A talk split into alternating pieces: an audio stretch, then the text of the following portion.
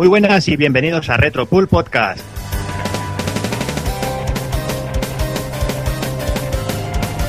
Decimos primer programa, eh, como nos gusta llamar a nosotros, dos relojes, un nabo, en el que, bueno, que, que hablaremos de, de ese clasicazo de, de Konami, como, como puede ser Axelai, eh, una Konami que puede estar en horas bajas y que intentaremos no, no mencionar la Konami de hoy en día y, y- y centrarnos en la buena, en la, en la de 8 16 bits a tope. Y bueno, si vamos a hablar de Konami, ¿cómo no vamos a estar por aquí nuestro amigo y vecino señor Speedy? Muy buenas, ¿qué tal? ¿Preparado aquí para hablar de Konami? Por supuesto, eso eso viene, lo llevo en la sangre, siempre estoy pre- preparado para eso. Como debe ser. Otro que llevas Konami en la sangre, señor Evil Ryu. Muy buena, deseando hablar de este juegazo y, y co- y tengo aquí un Konami que bueno, es más bien Platinum y me está llamando, pero bueno, hay que sacrificarse y grabar el programa, pero me está Muy bien, llamando muy fuerte, me está llamando El muy mío- fuerte. El mío está ahí también precintado dándome voces, no te creas. Otro que, que también, señor Konami, también el señor Taco Kun, que creo que también le dio en su época. Muy buenas, pues sí, además este es el, el cartucho maldito, bueno, uno de, de tantos que en su época presté la Super con unos cuantos juegos, sin pensar en que aquello seguía teniendo, seguiría teniendo valor dentro de unos años, Eh, y al final ya no volví a ver nada. Y nada, y yo también tengo el maldito Platinum, pero lo tengo ahí cogiendo polvo porque estoy enganchado a persona. eh, tú ya te has enfermado, ya llevas una semana con él, cabrón. Bueno, sí, pero tampoco me lo he pasado aún, ¿eh? Eh, poquito a poco. Menudo, menudo hereje. Ay, en, fin, en fin, en fin. El que también tenemos por aquí, después de, de esa pedazo de actuación que ha tenido por Zaragoza, que ha pasado más frío que, que un perro chico, el señor Toki Pani. Eh, y aquí estamos y sois todos unos cabrones aquí dándome envidias porque yo no tengo nada precintado. Porque no tengo un puto duro. Voy a tener que vender mi precinto trasero para comprarme algo. Solo digo eso. Bueno, si quieres hacemos publicidad por aquí, a ver si, si te no, no, no, no, no alquilo mi precinto por nada. Y eso, pues sí, pues eh, recién llegado estoy de, de Zaragoza, que padezco yo pulperos por el mundo. Y bueno, un saludo a José Manuel Cristóbal, que, que nos escucha bastante y que le gusta mucho el programa y que he podido estar con él charlando sobre el programa y sobre videojuegos. Y ha sido lo mejorcito de todo el viaje por Zaragoza, que ha sido todo un placer, tío. Ujú. Y además que han empezado un nuevo podcast y bueno, que desde aquí les deseamos toda suerte a él y al señor Rafa Valencia, Dante77 que también anda con ellos. Que bueno, Sí. que, que ya hablaremos con ellos cuando podamos por aquí. Sí, porque son gente muy maja. Y eso, Sí. tío, y hablar un poquillo de Axelai, un juegazo que yo tengo muy buenos recuerdos de aquellos de aquellas tardes con, con mi Super Nintendo y yo le sigo dando mucha caña todavía, porque es de esos juegos que sí que siempre me gusta de vez en cuando echar unas partidillas. Mm, sí, ese es un juegazo. Y nada, y si hablamos de Axelai, eh, ¿quién puede ser nuestro invitado que no sea el señor Fran Friki? Muy buenas. Muy buenas, ¿qué tal, amigo? Está claro que si hablamos de Axelai tenías que estar aquí. Hombre, es que es un, mi shooter favorito y bueno, aquí como estoy como en familia y digo, joder, vamos a hablar todo de Axelite, me apunto. Bueno, Fran Friki, que como sabéis, eh, lo podéis leer por ahí por Big Gamer, lo tenéis un canal de, de YouTube, eh, Fran Friki, y bueno, creo que ha estrenado hace poquito el tema de batallas pasadas, que si nos quieres explicar un poquillo. Sí, mira, pues junto a dos amigos de Chile eh, estamos haciendo un podcast de acuerdo más orientado al retro, tal vez a esas batallas que echábamos de pequeños, ¿no? Delante del televisor. El podcast va más orientado a eso, a vivencias, anécdotas que tuviéramos en aquella época, ¿no? Sin un orden muy concreto de temas, sino de lo que se nos vaya ocurriendo, ¿no? Y esta semana pues estrenamos otro programa, el segundo, entonces estamos ilusionados con el proyecto y a ver cómo acaba la cosa, pero desde luego rememorar estas viejas tardes, ¿no? De, de- de vicio, pues está bien. Sí, sí, tanto publicado tanto en iBooks como en YouTube, ¿verdad? Exactamente, con poner batallas pasadas en YouTube sale el primer resultado y ya de ahí se puede uno redirigir a iVoox si quiere, etcétera. O sea que no hay problema. Muy bien, pues ahí lo dejamos para que quiera echarle un vistacillo y bueno, vamos a ir empezando con las noticias.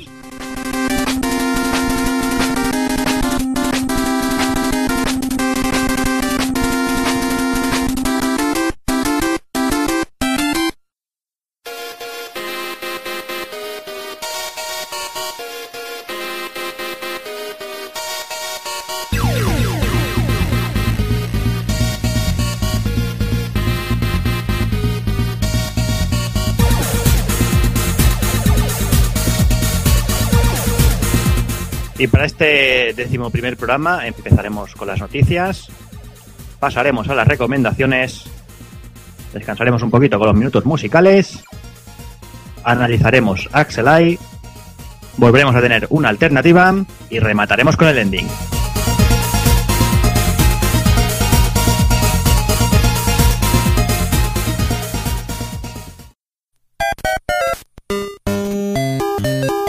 Visítanos en pulpofrito.com. Te esperamos.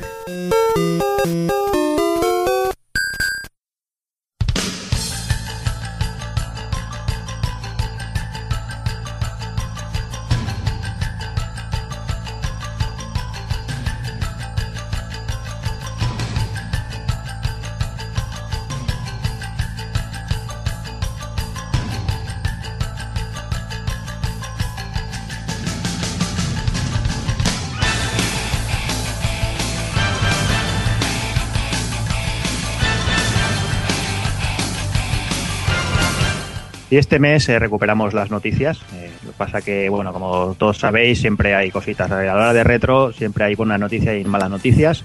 Y este mes tenemos pues una de cada, una fría y una caliente. Y como siempre, casi que es mejor empezar por las malas noticias. Empezaremos por el fallecimiento del señor Ken Eno, eh, que es músico y diseñador. Este hombre ha, ha fa- fallecido el pasado 20 de febrero por un paro cardíaco. Se ve que está bastante tocadito el hombre. Y bueno, tenía 42 años. Para el que no conozca a Kenji Eno, eh, deciros que el hombre empezó con, con algunas cositas de NES, como el Parallel Wall y el Panic Restaurant, pero que despuntó con Enemy Zero junto al señor Fumito Ueda, que Evil que tiene un buen recuerdo de este juego. Sí, porque era un juego bastante original. Eh, Kenji al ser músico, eh, intentaba, intentaba jugar con este aspecto y creaba cosas muy originales.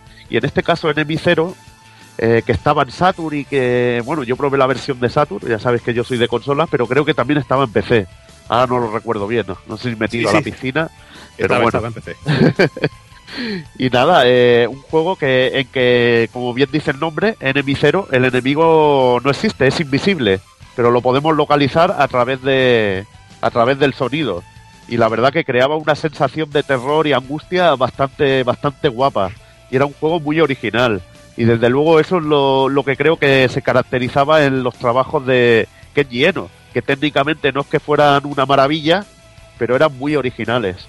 Y la verdad que, que es una lástima que, que un tipo así haya fallecido.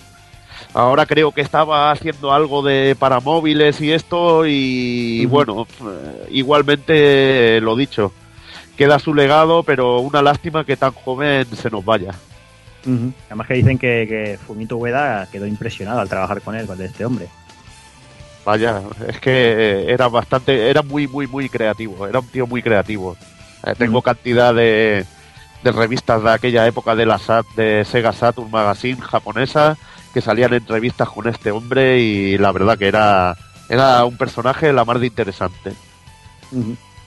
Otro de los juegos por el que fue conocido, quizá por el que más, eh, fueron D y D2, eh, que, bueno, de lo- unos survival horrors eh, muy, muy auténticos, eh, que el Speedy también quiere comentarnos algo de- acerca de ellos.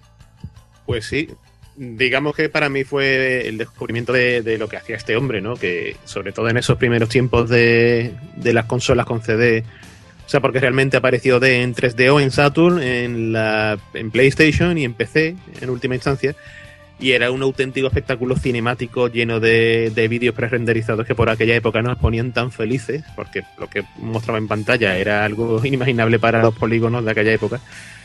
Y bueno, realmente era un juego que mezclaba un poco la aventura tipo Myst con, con los por entonces novedosos Quick Time Events, más allá de Dragon Slayer y compañía. Y el juego era súper siniestro, con una ambientación exquisita donde la prota eh, tenía que adentrarse en un hospital en el que su padre había tomado, vamos, había, se había convertido en un psicópata asesino en serie que había matado a todo Kiski en el hospital y era el director de- del hospital, o sea que... y, y bueno, sorpresas en el argumento eh, con ending absolutamente revelador de estos de ostras, eh, tipo sexto sentido, ¿sabes? Pero no lo voy a contar por si algún día os da por jugarlo. Y en definitiva, una maravilla eh, que tuvo secuela en, en Dreamcast, que es súper bizarra, súper rara y está bastante, bastante interesante en términos de que si la encontráis tenéis un tesorito ahí. Y que bueno, que no dejo de recomendarlos en ambos casos, ambos títulos. Y quisiera hacer la, anotación de, para seguir a este hombre. eh, hasta hace pocos meses él mismo seguía subiendo en su cuenta de YouTube, que es Kenji Eno Tube, o sea, Kenji Eno Tube, eh, subía sus obras musicales y son muy dignas de escucharse. Eh, hace poco estuve de finales del año pasado escuchando algunas de las que han puesto y, joder, que es una pena, ¿no? Sabe que este hombre tan, tan creativo y con esa habilidad para la música y tal se haya ido tan joven. Una lástima y, y te iba a comentar que estabas hablando de D, que el D2 me recordaba un poquito a mí a la cosa, por aquello de que Sí. iban a la nieve y todo eso y que había cada escena más bizarra de bichos y eso que era la, que era una locura, tío. Era una puta locura. sí, sí. Aparte de esto, también el hombre hizo cosas como Real Sound o algún temita de, de- del arcade de Sega Rally 2. Y bueno, y como comentaba él al principio, últimamente hacía temitas para, de iOS y todo eso, pero bueno, eh, poquita, poquita cosa destacable aparte de, de Zero y, la- y las dos entregas de D. En fin, eh, que sirva este pequeño homenaje, esta pequeña sección como homenaje a este gran hombre y bueno, eh, que descanse en paz. Y como decíamos, vamos ahora por las noticias, la noticia buena de- del mes. eh, y es que hace escasos días se liberaba Resident Evil 1.5. Y bueno, para sentar un poquito precedentes, eh, cuando Capcom empezó a desarrollar lo que sería la secuela directa de Resident Evil, eh, a cargo del señor Shinji Mikami, se canceló al estar al 65% del desarrollo cuando el señor Okamoto abandonaba la compañía. En aquel momento, al parecer, no, no estaban demasiado satisfechos con el trabajo y deci- deciden tirarlo todo afuera y, y empezar de cero. Esta versión del juego eh, estaba, estaba ambientado en Recon City y bueno, pero un- con una Recon así como más futurista de, lo que al final podríamos ver en el título, en la segunda entrega. La protagonista eh, destaca por no ser Claire, como, como finalmente vimos, y era una especie de motorista llamada Elsa Walker. Durante el juego podíamos cambiarnos de ropa, en que bueno, y- cada, cada ropaje pues tenía sus características de personajes. Un detalle muy muy muy chulo que, que- no se llegó a ver después es que la, la ropa se conforme íbamos eh, avanzando se iba manchando de sangre y estas cosas. Al parecer también las escenas de muertes eran mucho más elaboradas y tenía una opción muy guapa que es que nuestro personaje podía infectarse con el virus T y entonces nos salía una especie de cuenta atrás y teníamos que, que recoger un antídoto justo antes de, de, bueno, que esta de cuenta atrás llegara, llegara a cero. Por lo que se dice, la, eh, esta versión del juego está a un 40% del desarrollo. eh, y bueno, el señor Bizor, que es el líder de, la gente que está trabajando en el, en el, en el juego, eh, dijo a través de Twitter, bueno, literalmente dijo, aquí tenéis la ISO del proyecto de restauración de Resident Evil 1.5. Dice, no es representativa del actual estado de desarrollo de este, de este proyecto. Y bueno, está hecho de fans, para, para fans y sin, sin ánimo de lucro. Y bueno, no sé si alguno queréis comentar algo, Spiri, ¿quieres comentar? Eh, A, a mí, bueno, eh, si me cedes la palabra. Ay, eh, sí, sí, tanto. sí, mm, me dijeron que cambiaba, creo que el final. No sé si, si es cierto. Cambiaba la línea argumental algo. No sé si será cierto. O sea, Mm, claro, el problema es que al, al no, al no haberse desarrollado completamente no sabemos hasta qué hasta qué ¿Qué? punto. Dicen que la serie podía haber tomado otro rumbo. Si hubiera seguido esta línea, no sé si me explico. No habrían Sí, sido igual los siguientes básicamente esta gente lo que ha hecho es coger el material ese desechado y lo están montando ellos desde, desde cero, como el que dice, ¿sabes? Claro, el tema argumental eso- no sé yo. yo había visto que había fans que estaban unos a favor de este proyecto en cuanto a considerarlo dentro de la línea argumental original y otros evidentemente que dicen que no, que no tiene nada que ver, ¿no? Entonces, bueno, ya se verá cuando esté todo. Claro. A ver, Yo. bueno, Uy, perdona, Per- Juan, Andy. di. perdona que entraba ahí a piñón.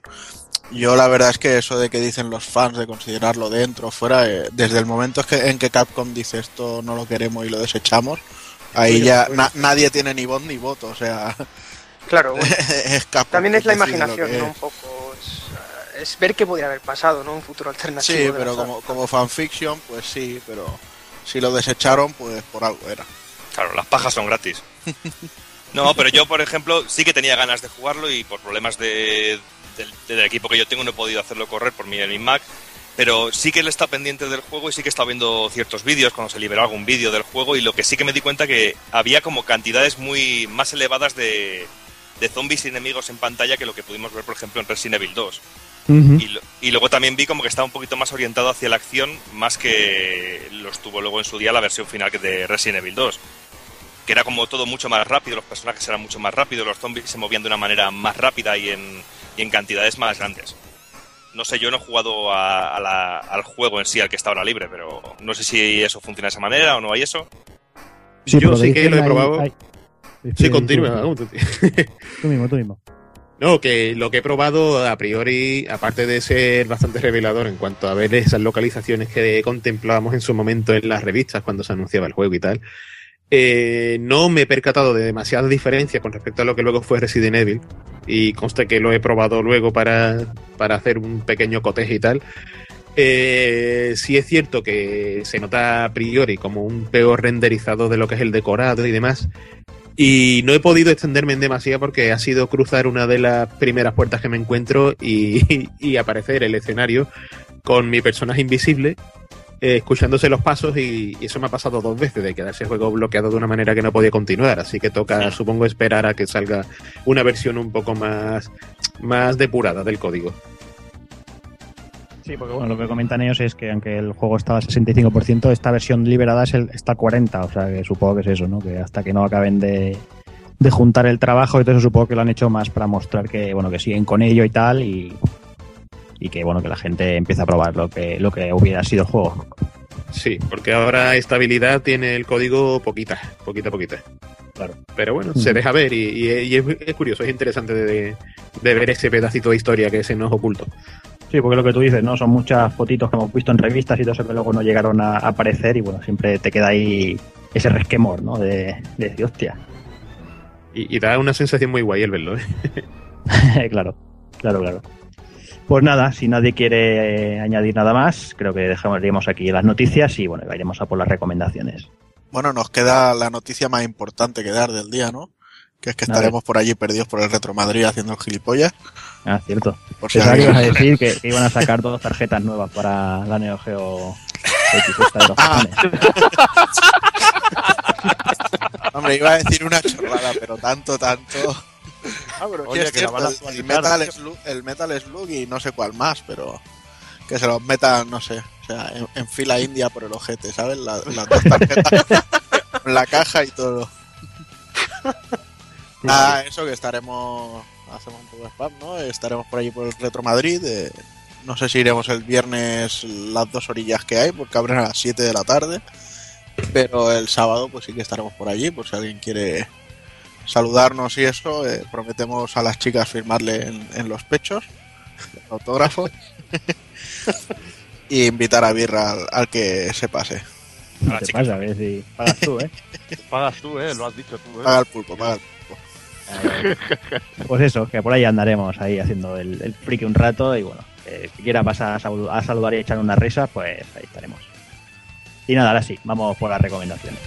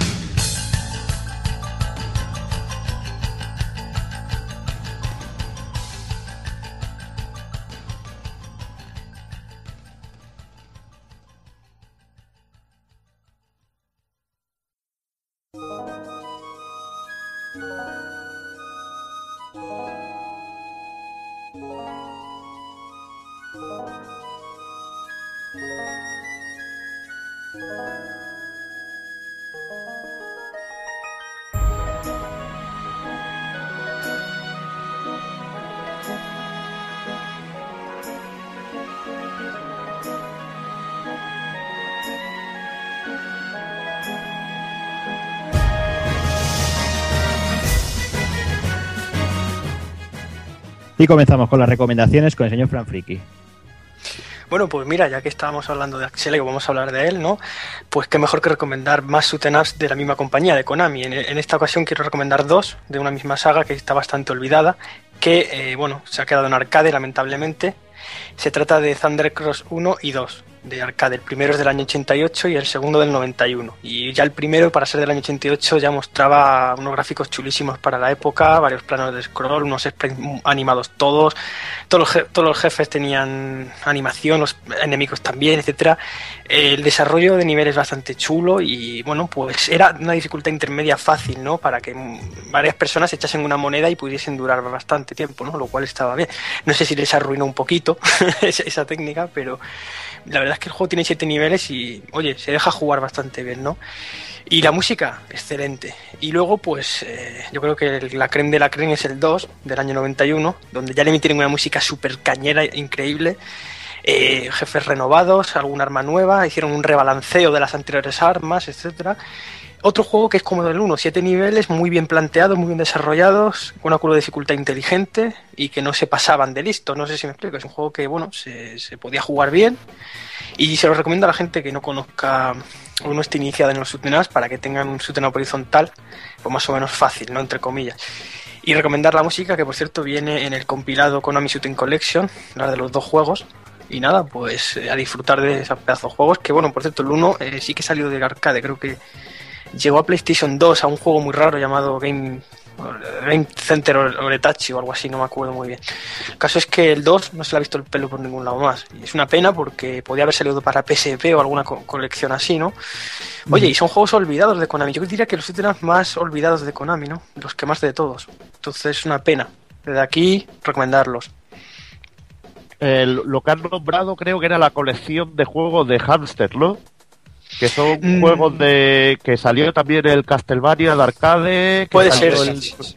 el Sonic Wings de Video System, creo que es algo de esto, y el Contra de arcade también. Creo que sí, porque son- es una compilación gigante, ¿eh? son bastantes juegos. Y nada, pero yo diría que tirasen de mame, ma- es que es lo más práctico. Sí, nivel, sí, ¿no? hombre, porque son bastante Claro. difíciles de encontrar esto. ¿verdad? Y aparte que con el mame tiene la sensación casi original, ¿no? Bueno, puedes configurarlo y tal. Y nada, de verdad, unos juegazos increíbles, ¿eh? Eh, de lo mejorcito que yo he probado de Konami, sinceramente, ¿eh? Y mira que he Yo- probado yo- cosas de Cuando los vi, eh, asumí en cierto modo que eran como las versiones arcade del Space Mambo, porque tiene más de una Sí, similitud, sí, sí. ¿verdad? Fíjate, Pidi, que en el compilado de, de Konami eh, Shooting Collection vienen los tres juegos en el mismo CD. Por algo será, ¿no? Vienen. Por algo será. Claro, claro, sí, son muy parecidos, son muy parecidos, la verdad. De hecho, es que en el, si mal no recuerdo, en el Thunder Cross 2 había un enemigo que prácticamente era igual que uno que salía en el, en el Mambo o este que era como una especie de nave que te cubría toda la pantalla y tú de arriba abajo y tiraba como rayos que se intercalaban. O sea que, en fin, que, mala sí, explicación estoy haciendo.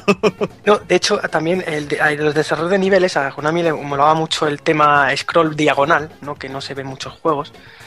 Y eh, todo juego lo comparten, ¿no? Tanto Thunder Cross 1 y 2 como el como el el Spin Mambo tiene ese tipo de scroll en diagonal, ¿no? Que es bastante jodido sobrevivir en esas partes, la verdad. Y bueno, pues son juegos muy originales, oye, que tiran de muchos recursos y bueno, pues fenomenales, ¿no? Todo tipo de patrones originales y eso, fáciles dentro de dentro de lo que nos tiene acostumbrados Konami con sexes y juegos de esos imposibles que tienen ellos, ¿no? Pero bueno, está bien. Muy bien, pues hay que dar recomendación. Y creo que otra recomendación tiene por aquí el señor Evil. Bueno, recomendación que de recomendación, que me recomendaste tú. Píllate este Bueno, libro sí, que ha salido por ahí. recomendación aquí de todos. Ahí está, que lo hemos pillado los tres a la vez, tú, yo y, eh, y el Doki. El Hombre. Sega Arcade Classics. que, que tela, el librito. Una, Un repaso de, de Hardcore Gaming eh, 101, 101. Has visto que inglés pues, cada vez lo domino mejor, macho. Sí, sí, no te he visto. Yo, yo digo, ¿qué dice este hombre ahora? ¿Qué dice? Opening. Del Estado Unido de Barbate. El grande Harry More Page. Pero te hemos entendido todos, Evil. Había entendido.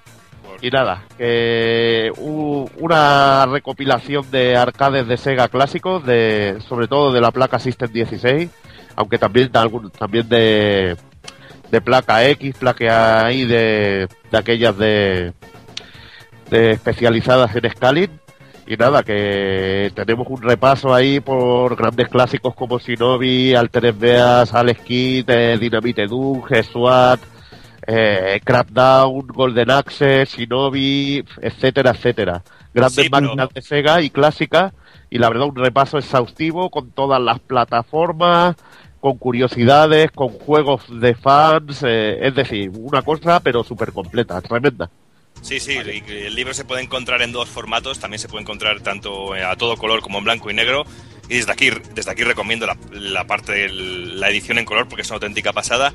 Y como bien dice Seville, que ahí se habla de todos estos juegos, también incluye alguna entrevista dentro de la misma revista. Y, lo de las curiosidades está de puta madre, porque incluso se habla de cosas como lo que hablamos nosotros en el especial de Shinobi, de esas curiosidades que dependiendo del, del juego que podías encontrarte unos enemigos u otros, al Rambo, al Spider-Man de cada color, al Godzilla en esqueleto, al Godzilla normal. O, y también hay cosas curiosas, por, por ejemplo, poder ver lo de Space Harrier y te ponen una página entera que son todo eh, imágenes de diferentes versiones del juego, tanto de, de, de Spectrum, de Master System, de Mega Drive, la de Game Boy Advance. No sé, tiene cositas muy, muy interesantes. Aparte de que, de que cualquier locura o cualquier curiosidad, como el en Wonder Boy, que como bien has dicho, hay una entrevista al creador de Wonder Boy, la más interesante. Por ejemplo, te comentan lo del Wonder Boy que salió en Brasil para Master System, que se llamaba Turma da Mónica y cositas así que la verdad que son que son muy fucker, tío. Esta gente es muy buena y, la verdad que es un repaso, una auténtica Biblia de Sega. Y, y lo mejor es lo dicho, que puedes ver un juego y te explica la versión de Spectrum, la, la versión de, de cualquier tipo de ordenador, aunque sean muy breves algunas, que no sean tan interesantes como otras, es un repaso exhaustivo y, y de gran nivel. Eh, el libro que si sabes un poquito de inglés, la más de recomendable. Sí, ta- también detallitos que parecen bobadas, pero que a la hora de la verdad son detalles que marcan la diferencia, como lo de cada juego, poder ver las diferentes eh, portadas, los diferentes diseños de portadas de las diferentes versiones de consolas o incluso de la misma consola de diferentes países. Hay, por ejemplo, una recopilación de todas las portadas de Golden Axe que es una auténtica pasada, que da gusto verlo. A mí ese tipo de detalles pues me gustan mucho y es que esos detalles amplían a todo el formato de la revista libro, porque es una especie de entre revista y libro en donde la maquetación es, es exquisita porque nos encontramos con un fondo de, de- de cada una de las páginas de, de videojuegos y bueno, pues es que yo creo que es un... y encima es un volumen uno, ¿sabes? Que Ahí esto promete que, que habrá una continuación y como tú bien dices que es una auténtica biblia del arcade clásico de Sega. Vaya, y bueno, ellos que el que sea fan de, del juego clásico creo que es imprescindible. Y lo que tú dices del inglés, yo creo que es una barrera mínima porque tampoco es un lenguaje muy complicado y con cuatro nociones de inglés y conociendo mínimamente los juegos te enteras perfectamente. Ahí está, lo mejor es la recopilación de información y de datos, que la verdad que es muy un trabajo muy bueno. ¿Y cuánto vale? ¿Cuánto Además, eh, ahora lo comento, además de que la gente pueda que no conozca Hardcore Gaming 101, eh, es una de las webs más con más prestigio y que, y que hace una- una- un trabajo de investigación brutal. O sea, en el, en el libro incluso podemos ver a, a- en las páginas finales a Borja de qué vida más triste ahí con su camiseta del skit, es muy fuerte eso. Sí, sí, Es eso como curiosidad, es Yo cuando lo bizarrísimo, es, es alucinante. O sea, imaginaos el, el nivel de, de- de trabajo que hace esta gente y de investigación. Está muy, muy bien. Y eh, a lo que comentabas de Speedy, el libro se puede conseguir en Amazon, e incluso en Amazon Inglaterra, y está la versión en color, a, creo que ahora estaba a unas 14 libras, y la versión en, en blanco y negro, que está creo que a 6 o 7 libras. Mm, Después también si lo queréis comprar por a través de su propia web en hardcoregaming101.net está la versión de bajo para descargar en PDF a 4,99 dólares. Pero bueno, es eso, el libro son 168 páginas y bueno, comentan que, que- originalmente este primer volumen se centra entre el, el del 1980 hasta 1990. Y bueno, eh, esperaremos con los brazos abiertos a que aparezca, aparezca una segunda entrega. Así que nada, el que si alguien quiere ver, pegarle un vistazo en su propia página tienen, tienen una pequeña versión descargable que son 7-8 paginitas y ahí le podéis pegar un primer tiento y a ver si, si os gusta o no os gusta. Así que nada, vamos, vamos a ir ya con los minutos musicales y después vamos ya con, con Axelai.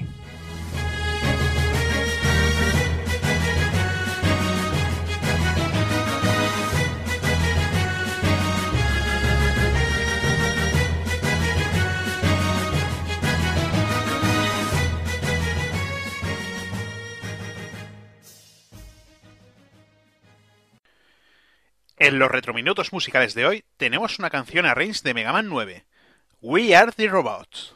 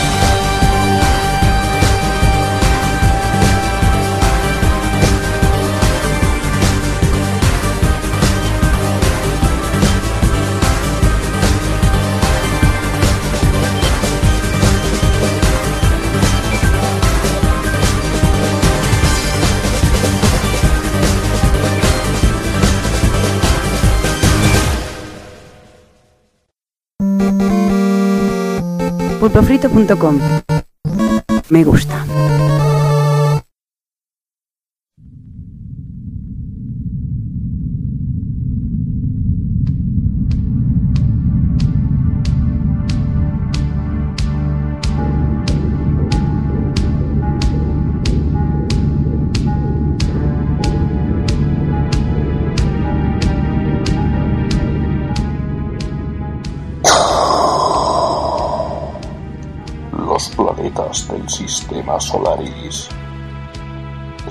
Siendo atacados por un misterioso enemigo.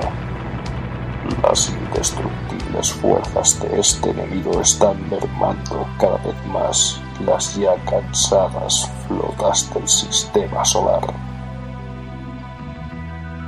Después de varios meses de perseverantes ataques, ya solo queda una nave operativa.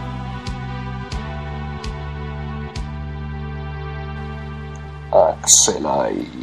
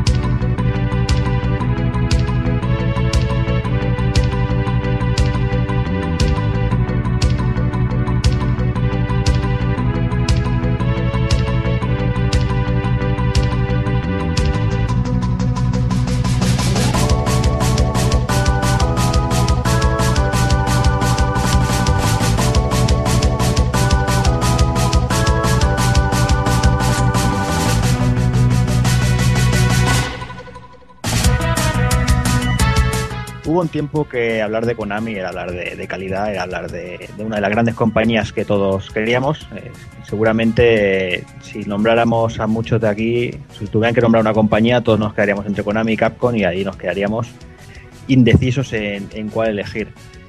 Es cierto que, a día de hoy Konami no es lo que era, pero bueno, eso lo vamos a obviar porque eso no hace falta ya ni comentarlo. Pero sí que es verdad que, que en las épocas de, de, 8, 16 e incluso 32 eh, nos dieron grandes alegrías, eh, muchísimas, o muchísimas horas de, de, vicio puro y duro. Pero tampoco quiero extenderme en empezar aquí a hablar de Castlevania, Goemons, eh, Winning Elevens, historias de estas que, bueno, que, que, sería quitar, quitar contenido para otros programas y vamos a centrarnos en lo que nos toca en Axel y, no, y en los Shoten Ups y para hablarnos de Shoten Ups, eh, sobre todo en los inicios de, ese, de ese, género de, Konami, en su MSX, eh, Speedy nos va, nos va a dar un poquito de, clase del tema. Eh, ¿Qué puedo deciros yo? Que prácticamente descubrí el mundo de los videojuegos con, Konami, ¿no?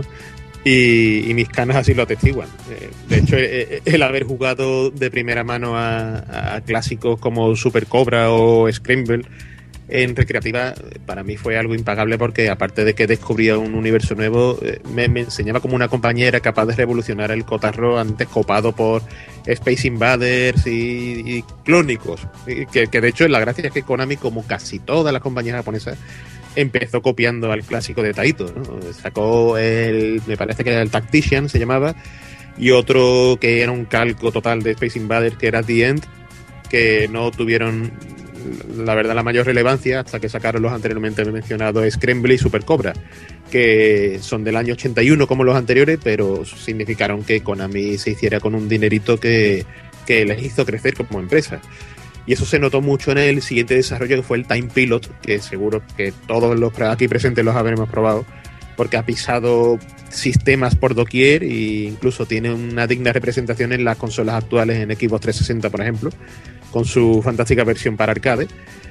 Y por ahí empezó, digamos, revolucionando un poco los conceptos de juego, ¿no? Variaba ya bastante todo lo manido que se veía en los salones recreativos de que siempre era el mismo tipo de juegos, o era un Defender o era un Galaxian. Y de repente te mete aquí una máquina que viaja por, por el tiempo, matando los marcianitos correspondientes de cada época. Y, bueno, acercándonos un poco a- al concepto revolucionario de, de Axelai, decir que Konami como empresa eh, siempre exigía, eh, digamos, ser una revolución en el género que trataran. Eh, empujaban a sus programadores y a sus ingenieros a desarrollar cada vez más, eh, por así decirlo, exprimiendo la máquina en la que se encontrasen a tope. Eh, fruto de ello es que nos encontramos con recreativas muy potentes para la época como eh, Finalizer eh, del año 85. Eh, si nos pegamos un salto al año 87 nos encontramos con Ajax o Typhoon como lo conocimos aquí, que era un, un matamarciano que ya incluía un poco la innovación de cambiar de perspectiva cada fase, como haría Salamander y con el paso de, de- del tiempo y tal. Bueno, el Salamander es anterior, me, he metido un poco la gamba, pero bueno. Y llegaríamos al 88 con ese Thunder Cross que antes ha mencionado nuestro amigo Frank, que, que es una pasada absoluta para la época con esos escenarios, scroll de pantalla y tal. Eh, si nos vamos a, a lo doméstico, eh, tenemos que en el MSX eh, eran los número uno, eso lo sabemos con todos los juegos que han sacado, y en los matamarcianos pues no se puede decir más que palabras mayores como, como Nemesis, como Salamander, como Space Manbow, y, ya se ve que ahí empezaban a exprimir más de lo que podía darte por sí la máquina, ¿no? Metiendo chips incluso de, para el sonido, eh, expansiones de memoria, y hicieron lo propio eh, muy poco antes de que saliera Axelai en la Famicom, la NES japonesa, lanzando una pasada de juego que se llamaba Crisis Force, que salió un año antes que Axelai y que aparte de también meter en su propio cartucho chips exclusivos para eh, que la máquina pudiese manejar de una forma en la que no lo podía hacer sin ellos, scroll de pantalla multidireccional, eh, varias capas de, de raster y tal, y daba como resultado un matamarciano que se puede decir que era el más claro precedente junto al anterior Falchion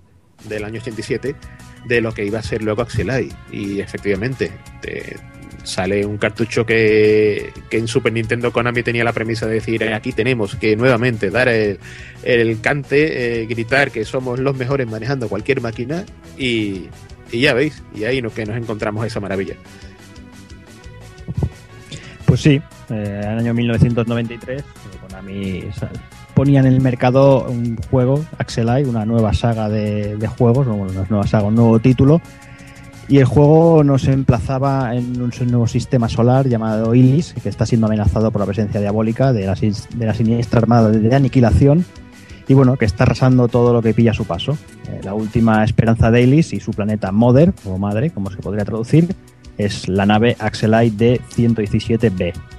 Tras esta pequeña y la verdad es que espectacular intro, eh, podíamos ver cómo la, la nave se lanzaba al, al ataque, dijéramos, y bueno, teníamos aquello de seleccionar armas y aquella fantástica frase de Arms Installation is complete, good luck. Bueno, y tenemos un juego, pues como ya bien habéis dicho, creado por Konami Japón, eh, programado por Hideo Ueda, responsable de juegos como Sparster para Super Nintendo, jueguito que le, que le mola al amigo Doki. Ahí está. como curiosidad decir que, que Kazuhiko Ishida, ayudante de programación, fue a posterior uno de los miembros de Treasure que abandonó Konami para tener más libertad creativa. Esa es la famosa leyenda de que de que varios Konami estaban en Rocket Knight Adventures, en el Contra 3, etcétera, etcétera. Que bueno, no, no sé exactamente quiénes son, pero bueno, se sabe que unos cuantos se fueron y, y del buen hacer que tienen, pues ya los conocemos, Sí, ya los se habla de que conocemos son bien. entre una y tres personas que trabajaron en bastantes títulos. Lo que pasa que no, no Nunca nunca, ha trascendido los nombres exactos de los que han sido. Sí, porque Sí. se decía que eran los máximos responsables de, de Contra, de, de tal, los máximos. de Rocket Knight también, porque Eh, bueno, Rocket Knight también tiene una relación bastante estrecha con Contra y bueno, que Pasa que en verdad, en verdad eran personajes eh, no esenciales dentro de esos desarrollos, pero bueno, ahí han demostrado su valía, desde luego. no, pero no esenciales, pero eran unos máquinas, o sea que Sí, sí, sí, sí, sí. Y bueno, eh, decir que Axelay es un matamarciano que podríamos decir al estilo Salamander, que mezcla fases de scroll horizontal con otras de scroll vertical, pero que la gran, la gran novedad sobre todo y el gran efecto que, que tiene es el, modo 7, que yo no sé si es un modo 7, no, no lo he logrado, he estado buscando por ahí a ver a saber si era un efecto del modo 7 o un efecto programado por, por los magos de Konami, que, que fuera algún tipo de, de superposición de imagen o alguna cosa que, que creara ese efecto.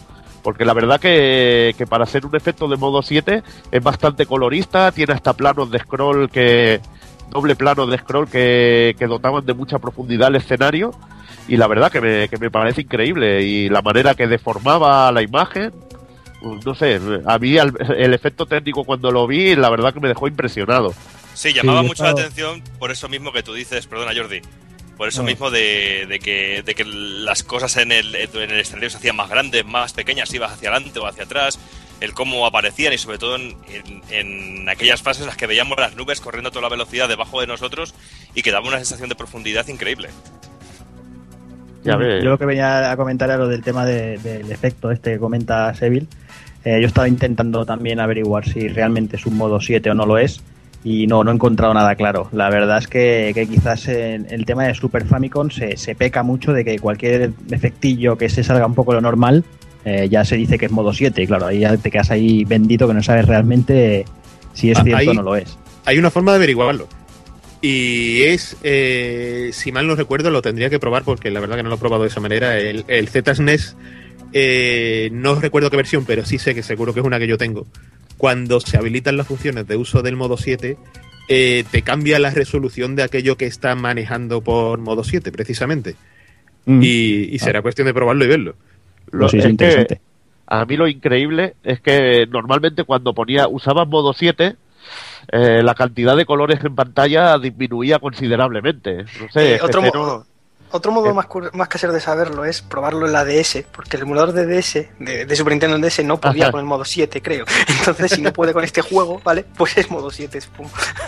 de Game Boy Advance o perdón es que no De No, el DS. DDS, el emulador Ah, de el emulador DS. de Super para DS, sí. Ajá, joder, qué raro, tío. Cuando lo podría hacer por polígonos y cualquier historia, tío. Muy raro. Pero bueno, eh, no sé, a mí ya te digo que lo único, mi única sospecha es que ponía mucho color en pantalla, incluso hacía dos planos de scroll, es que era, era potentísimo. Lo cierto. Y bueno, eh, comentar que al empezar cada nivel escogíamos entre varios tipos de armas, entre tres tipos de armas, eh, que correspondía a una parte de la nave y que las podíamos ir seleccionando y al ir avanzando niveles pues íbamos desbloqueando armas nuevas. Eh, esto del tipo de armas y la posibilidad de cambiarlas y esto luego lo, le, daba al juego un toque de estrategia muy guapo. A mí me recordaba, bueno, es un precursor para mí de este sistema de, de disparo para otros juegos como Radiant Silvergun. E incluso otro juego que recuerdo yo que usa un sistema así parecido eh, pero de otra manera es Thunder Force, la saga Thunder Force. Sobre todo a partir del 3 y, bueno, a partir del 2, que es cuando empieza a usarlo. Thunder Force 2, 3 y 4 y adelante y 5 y 6 tienen el sistema este de ir cambiando de arma. Pero bueno, así recuerdo que después Radiant Silvergun tiene el sistema de usar varias armas. Pero bueno, en Axelay es bastante original. Si nos daban un, porque si nos daban un impacto de bala no, nos quitaban el arma y se nos quedaba con un arma básica y estaba bien aquello. Era como una, una especie de barra de energía que teníamos que, que nuestra nave sí que moría si nos pegábamos un impacto con una parte del escenario, pero si nos impactaba un proyectil, pues nos quitaban el arma y nos quedaba hasta que nos quedábamos con la básica y si nos daban el nos daba un impacto de bala en el momento que tuviéramos el arma básica, pues nos hacíamos pedazos. Y estos chulo es que- pedazos, añicos, Eso, estos eso. añicos, como dicen, los pedazos los dañaban a los enemigos de pantalla. Es algo, algo también bastante curioso. Que tenía algún soter, si no recuerdo mal, eh, el Acrobat Vision tenía algo parecido, que cuando te destruían la nave, los trozos de nave eh, hacían daño a, a los enemigos. Y esto lo tenía Selai también. Bueno, pues como ya hemos dicho, Axelai es una heroica y épica, aunque única nave de mierda contra toda una flota O sea que, bueno, la navecilla tiene que tener su, su buena cantidad de armas. Es el Rambo de las naves. Vaya. Y nada, bueno, tenía tres tipos de, de armas bien diferenciados. En- Las primeras eran las que se considera el tipo pod, en las que estaba el disparo sencillo, era bueno, el, el láser que teníamos, que, que cuando nos dejaban sin, sin armas porque éramos muy zopencos y nos mataban o, o activábamos las armas de tipo 3, que son las Bay, pues es el que, el que utilizábamos. Luego teníamos el, el Straight Laser, que es un, un láser frontal de gran potencia, que hacía unos, unos grandes lapos de fuego. Luego está por ahí el Needle Cracker también, que está disponible a partir de la tercera fase. Y bueno, vendría a ser un, un estilo de. un estilo homing laser de estos rollo teledirigidos, pero muy, muy ligeramente. Luego tenemos el Wind Laser, que está disponible en la sexta fase y es un, un dis- un disparo láser que, bueno, que, que hace cuatro haces y que va cambiando los patrones en cruzado recto según, según movamos la nave hacia adelante o, hacia detrás, ¿no? Luego, bueno, ya tenemos lo, lo que sería el tipo 2, que serían las side. Y en ellas encontramos el, el primero es el Round Vulcan, que es un, un disparo rotatorio, hace un, empieza un patrón de 360 grados desde atrás a adelante cuando dejamos el botón pulsado. Y al soltar el botón, pues no pararemos de disparar instantáneamente, sino que el arma vuelve a, a la posición inicial y hasta que para de disparar. Esta la encuentro una de las armas más originales y, y útiles del juego, que nos permitía eh, tener alcance a, a la totalidad de- del abasto de la nave. Y era bastante... Es que, Mira, no sé, lo encuentro un arma básica yo en este juego. Es cierto, porque yo cuando perdía ese arma ya daba la vida por perdida. Definitivamente. Siempre me pasaba. Y luego, bueno, dentro del site también teníamos la, la Morning Star, que imagino que la llamaron así por, por la semejanza que hacía a la, a la, al arma de- del medievo. Y que, bueno, la teníamos a partir de la fase 5 y, y es como el clúster de Área 88, o sea, la, la nave dispara en ocho direcciones a la vez, redondeándola. Y, podemos variar el, radio de acción al soltar el botón de disparo. Y luego ya para acabar pues tenemos lo, lo que serían los el tercer tipo que son los Bay y que vendrían a ser pues los, los misiles de toda la vida que tirábamos hacia abajo. Entonces, el primero de todos es el misil sencillo, que es el que se dispara cuando usamos cualquier arma de tipo pod o Bay y no tenemos armas principales. Luego tenemos el macro missile, que vendrían a ser unos misiles bastante lentos pero con una explosión muy poderosa y son capaces de reventar cualquier defensa. Luego también de, tenemos el Explosion Bomb, que lo podemos elegir a partir de la segunda fase. Y bueno, es muy al estilo Gradius, caen en diagonal en las fases laterales y hacia adelante en las de vista aérea. Y luego ya para finalizar las armas, pues tenemos el Cluster Bomb, que dispara un montón de bombas, de bombas perdón, hacia abajo en, en las fases laterales y hacia atrás en las que son de, de vista aérea. Y nada, viendo una cosa sobre este arma, que viendo vídeos sobre de Japo jugando en HAR al juego a lo loco, y este arma que estaba hablando antes con, con Frank, que digo, coño, esta arma es que, que es inútil, me comentaba él que sobre todo que, que es inútil, ¿verdad Frank? No, no- Sí, sí, la, no, es que yo esa- la, gla- la cluster te refieres, ¿no? Sí, sí, la Cluster Sí, Bomb. la, la- la cluster, tío, es que mm, le veo utilidad realmente para dos mini jefes del nivel 5. Realmente no la uso para nada más.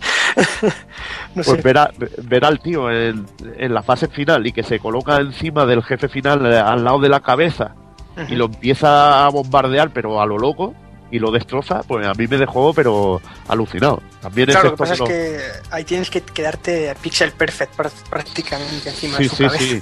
Bastante riesgo. encima de su cabeza, pero yo, yo estaba alucinando, digo, joder. Pero bueno, esto es la locura esta de los japos de hacer cosas es, ja- bizarras, es japonés, no hay, que, no, hay que, no hay que buscar explicaciones. Sí, sí, sí. De decir, me voy a pasar el juego mientras bailo al hula hop y tonterías así, ¿sabes?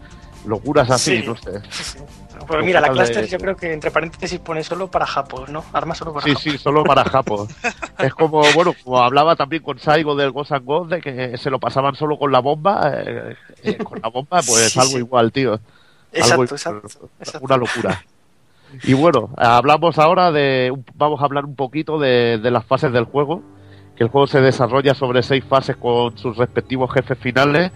Y bueno, eh, empiezo yo porque me pido la fase que, a mí es que me pongo el juego solo por, por escuchar la música de esta fase, que es el tema se llama Unkai, que me parece una maravilla, y decir que ya el juego comienza con este efecto pseudo 3D de fondo, y se desarrolla el- la primera fase, la, la conoceríamos como los cúmulos, es una fase en vista aérea que se desarrolla en un planeta cubierto de nubes, en que la Armada de Aniquilación tiene su primera línea de defensa. Y nada, para ir abriendo boca, pues tenemos, empezamos eh, allí en las nubes y todo esto y, y- no sé, brutal. El, empieza la música y dice, joder, este juego, este juego es canela fina.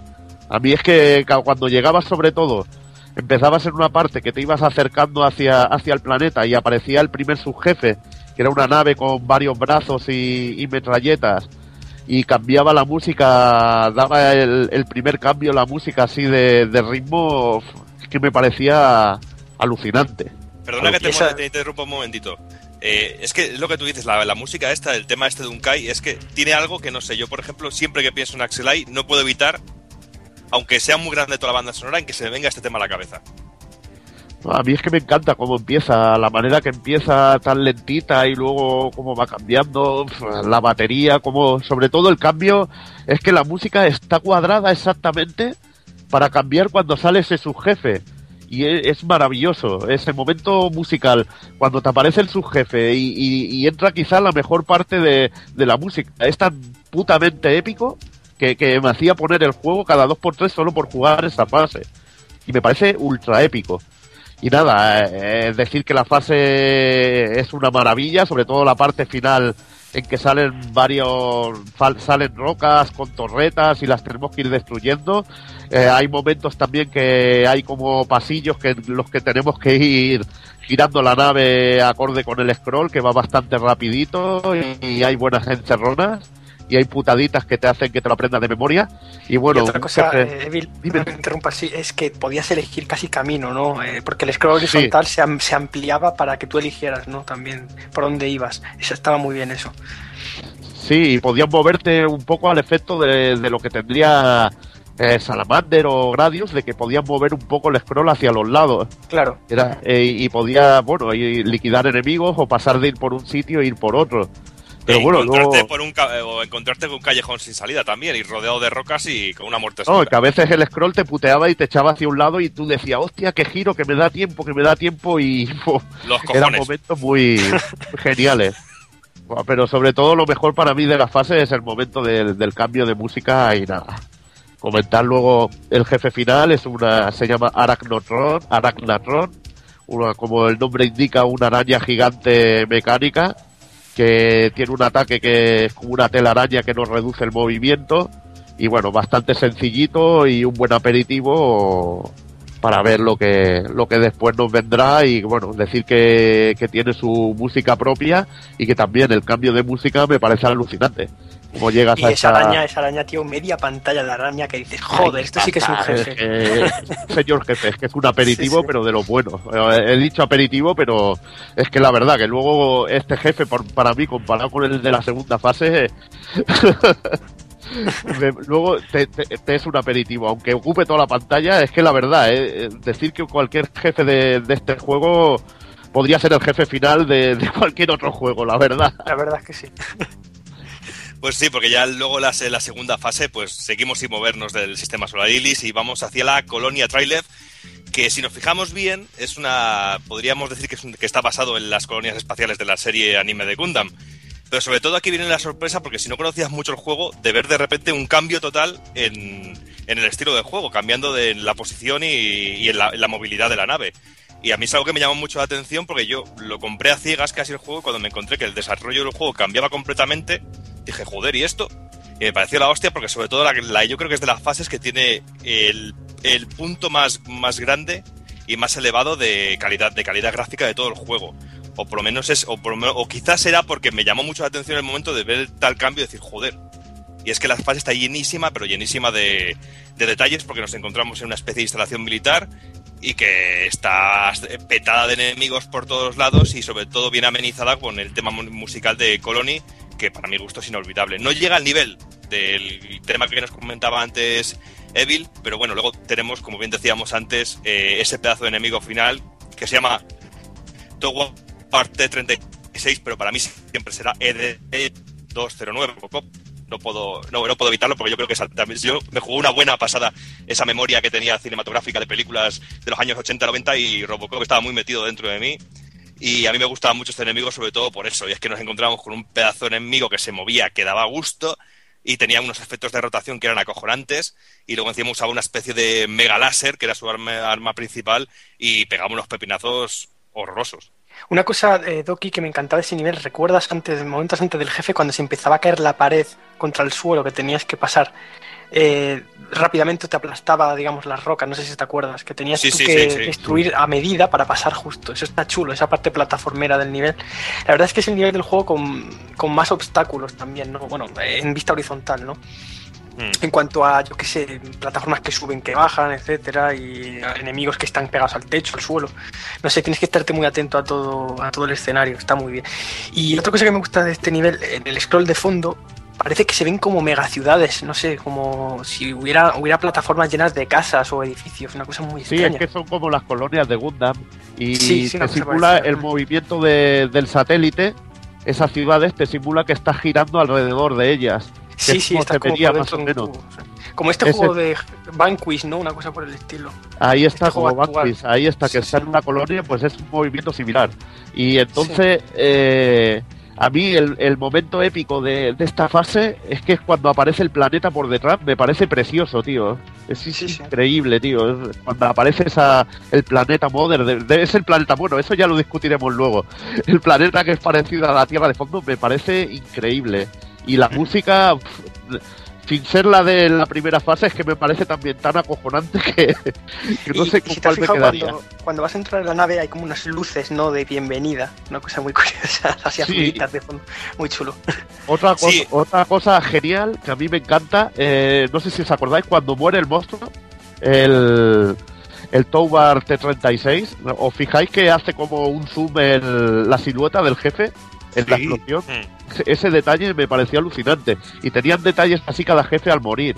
Y era, era la caña, sobre, pero este me pareció alucinante, el zoom en, en negro que hacía la silueta del jefe. Sí, pero que es que sobre todo llamaba la atención y me refería al principio al hablar como de quizá de los momentos de las fases más épicas a nivel gráfico, sobre todo porque veníamos de un primer nivel que era acojonante, totalmente acojonante, y de repente ver un cambio tan gordo y encima con una calidad tan abrumadora.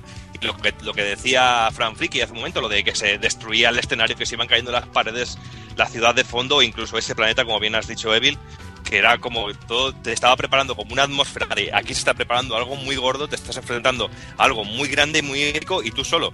Dame una sensación de epicidad brutal con, con un juego que es brutal en todos los sentidos. So- somos el jodido héroe. Esa es Sí. la sensación Es que de Axel. Eh, estoy, estoy solo, soy una nave pequeña en comparación con todo lo que te encuentras y tengo que acabar con todo, no sé. Y luego, como bien decíais de la música, pues que es que acompaña perfectamente. Yo creo que es de las claves musicalmente, sonoramente el juego, en todos los niveles. Yo creo que la clave está también en que acompaña muy bien en los, en los momentos muy tensos y los momentos muy suaves. Como bien decía Evil al principio del primer nivel, que empieza la música como muy suave y va creciendo poco a poco, e incluso cuando llegan momentos muy épicos, va subiendo, da cambios, de repente mete más instrumentos, de repente te mete eh, una, una especie de batucada o un momento de batería o un momento... Es que está medido. Cuando sale la Tierra, la música también eh, está medida en ese momento. eh. Me parece alucinante el trabajo en ese aspecto. Y, y la melodía que da entrada al final boss de la fase. Buah, la melodía del. Final Boss es la hostia también. eh. De hecho, tan, Impresionante. tan me- tan medido está que si pausas, la música para justo en ese momento para que retome desde donde la dejaste. O sea que está medido totalmente, aunque, aunque mueras, ¿no? Sigues adelante. Totalmente. Por eso, por eso lo decía, porque en es que el tema de Unkai está justo medido para que el del subboss te, te ponga la, la piel de, de gallina, tío. y aquí me parece igual. Aquí cuando aparece la tierra recuerdo que es que es la leche, tío. Qué lejos está la- el hogar, ¿verdad? Una sensación de... Sí, sí, tío, es genial. Sí. Sí, pero yo creo que son pequeños detalles que son muy importantes y que yo creo que a día de hoy también se dejan un poco de lado cuando vemos ciertos juegos que están mal doblados o que tienen un mal trabajo de doblaje o un mal trabajo musical, porque yo creo que un juego te tiene que entrar tanto por los ojos como musicalmente. Es que es necesario que, que las 3D no se, no se reflejen en la pantalla, sino que las 3D sean que involucren a todos los sentidos, tanto a los ojos como al, a, lo- a los mandos de la consola o incluso al, al sonido. Y yo creo que eh, este Axelai consigue eso. Y bueno, pues eh, nada más que decir del nivel 2, pasamos a mi nivel favorito, ¿no? Al nivel 3, que me parece el mejor, el mejor nivel para un shooter que se ha hecho jamás. Y en este juego me parece también el mejor nivel. Fase 3, Urbanite, ¿no? Yo no tengo casi palabras para definir lo que me produjo a mí este nivel cuando lo vi, ¿no? El, el juego vuelve a tomar ese, ese, ¿no? ese scroll vertical, ¿no? Eh, con modo 7 o pseudo modo 7, ¿no? Como le queramos llamar. Y bueno, el nivel ya, el juego aquí se empieza a poner más marciano, ¿no? Eh, podríamos decir que el juego ya empieza a, ser como más de otro otros planetas, otros mundos, ¿no? Entonces, eh, lo primero que llama la atención es que estamos como en un suelo marciano, ¿no? Como si estuviéramos en Marte, más o menos, ¿no? Porque ahí está el suelo rojizo con unos pedazos Sí, sí. cráteres enormes, robots saliendo de esas eh, rajas, ¿no? De esos cráteres, tremendo como nos empiezan a, a- a disparar, ¿no? Ya empezamos a ver una sensación más alienígena, ¿no?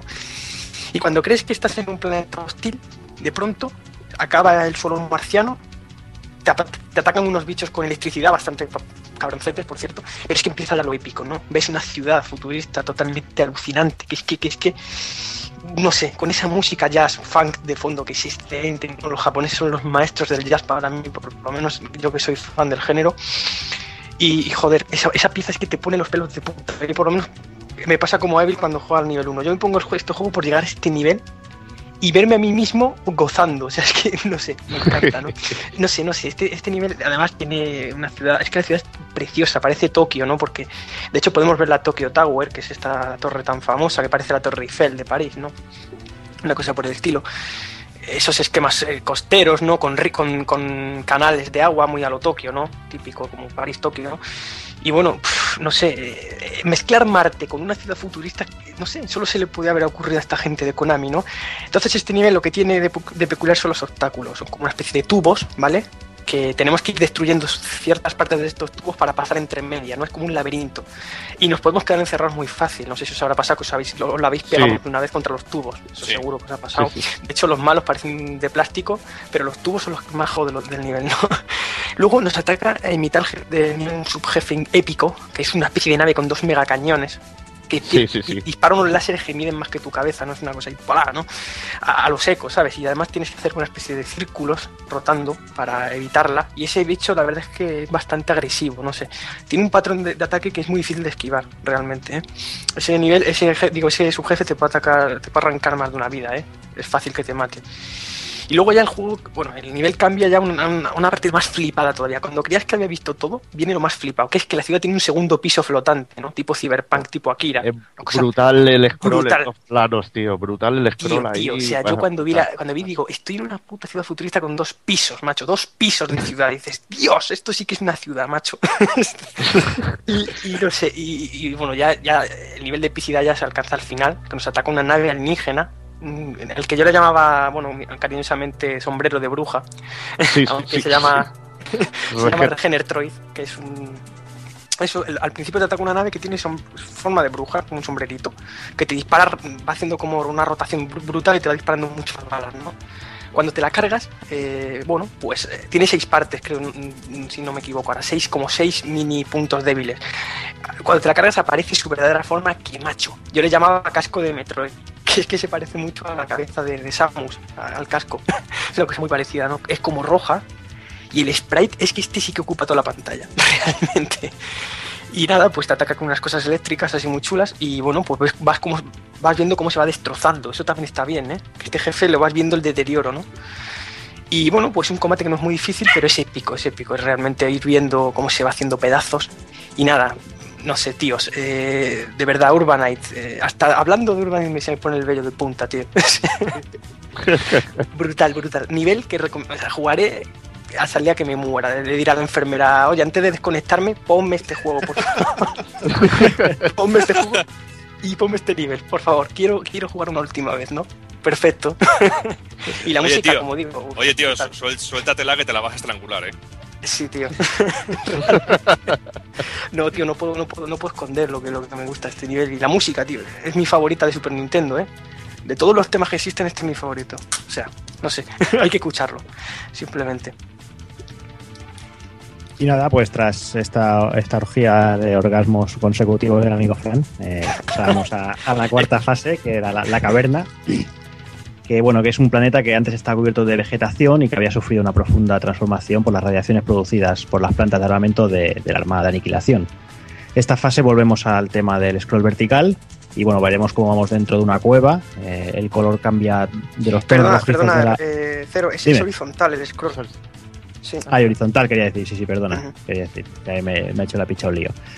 Y, y bueno, eh, pasábamos eh, el interior de una cueva, eh, cambiamos todas las tonalidades de, los rojos y eso planetas parecidos a Marte a todos colores azulados y verdes, verdosos de, la vegetación y todo eso. Y, podíamos ir metiéndonos dentro del agua y saliendo, y, la verdad es que, también le daba un toque bastante, bastante genial. El, juego en esta, esta fase, pues mucho toque de, de Salamander, incluso de R-Type 2. Y bueno, lo que, lo que decía, el efecto, además el efecto de, un eco que es, que es brutalísimo, que es un detallazo, el, ese efecto que, es, que es genial, el efecto que, produce el eco. Eh, la canción de esta fase es la, canción llamada Silence. Y bueno, y el, y el enemigo final de fase, bueno, el jefe se llama Aquadon y bueno, es un enemigo biológico en forma de, una especie de, fortaleza y bueno, con unos rayos que bastante, bastante jodidillos. Eh, la verdad es que para mí este este jefe es el más difícil del juego, ¿eh?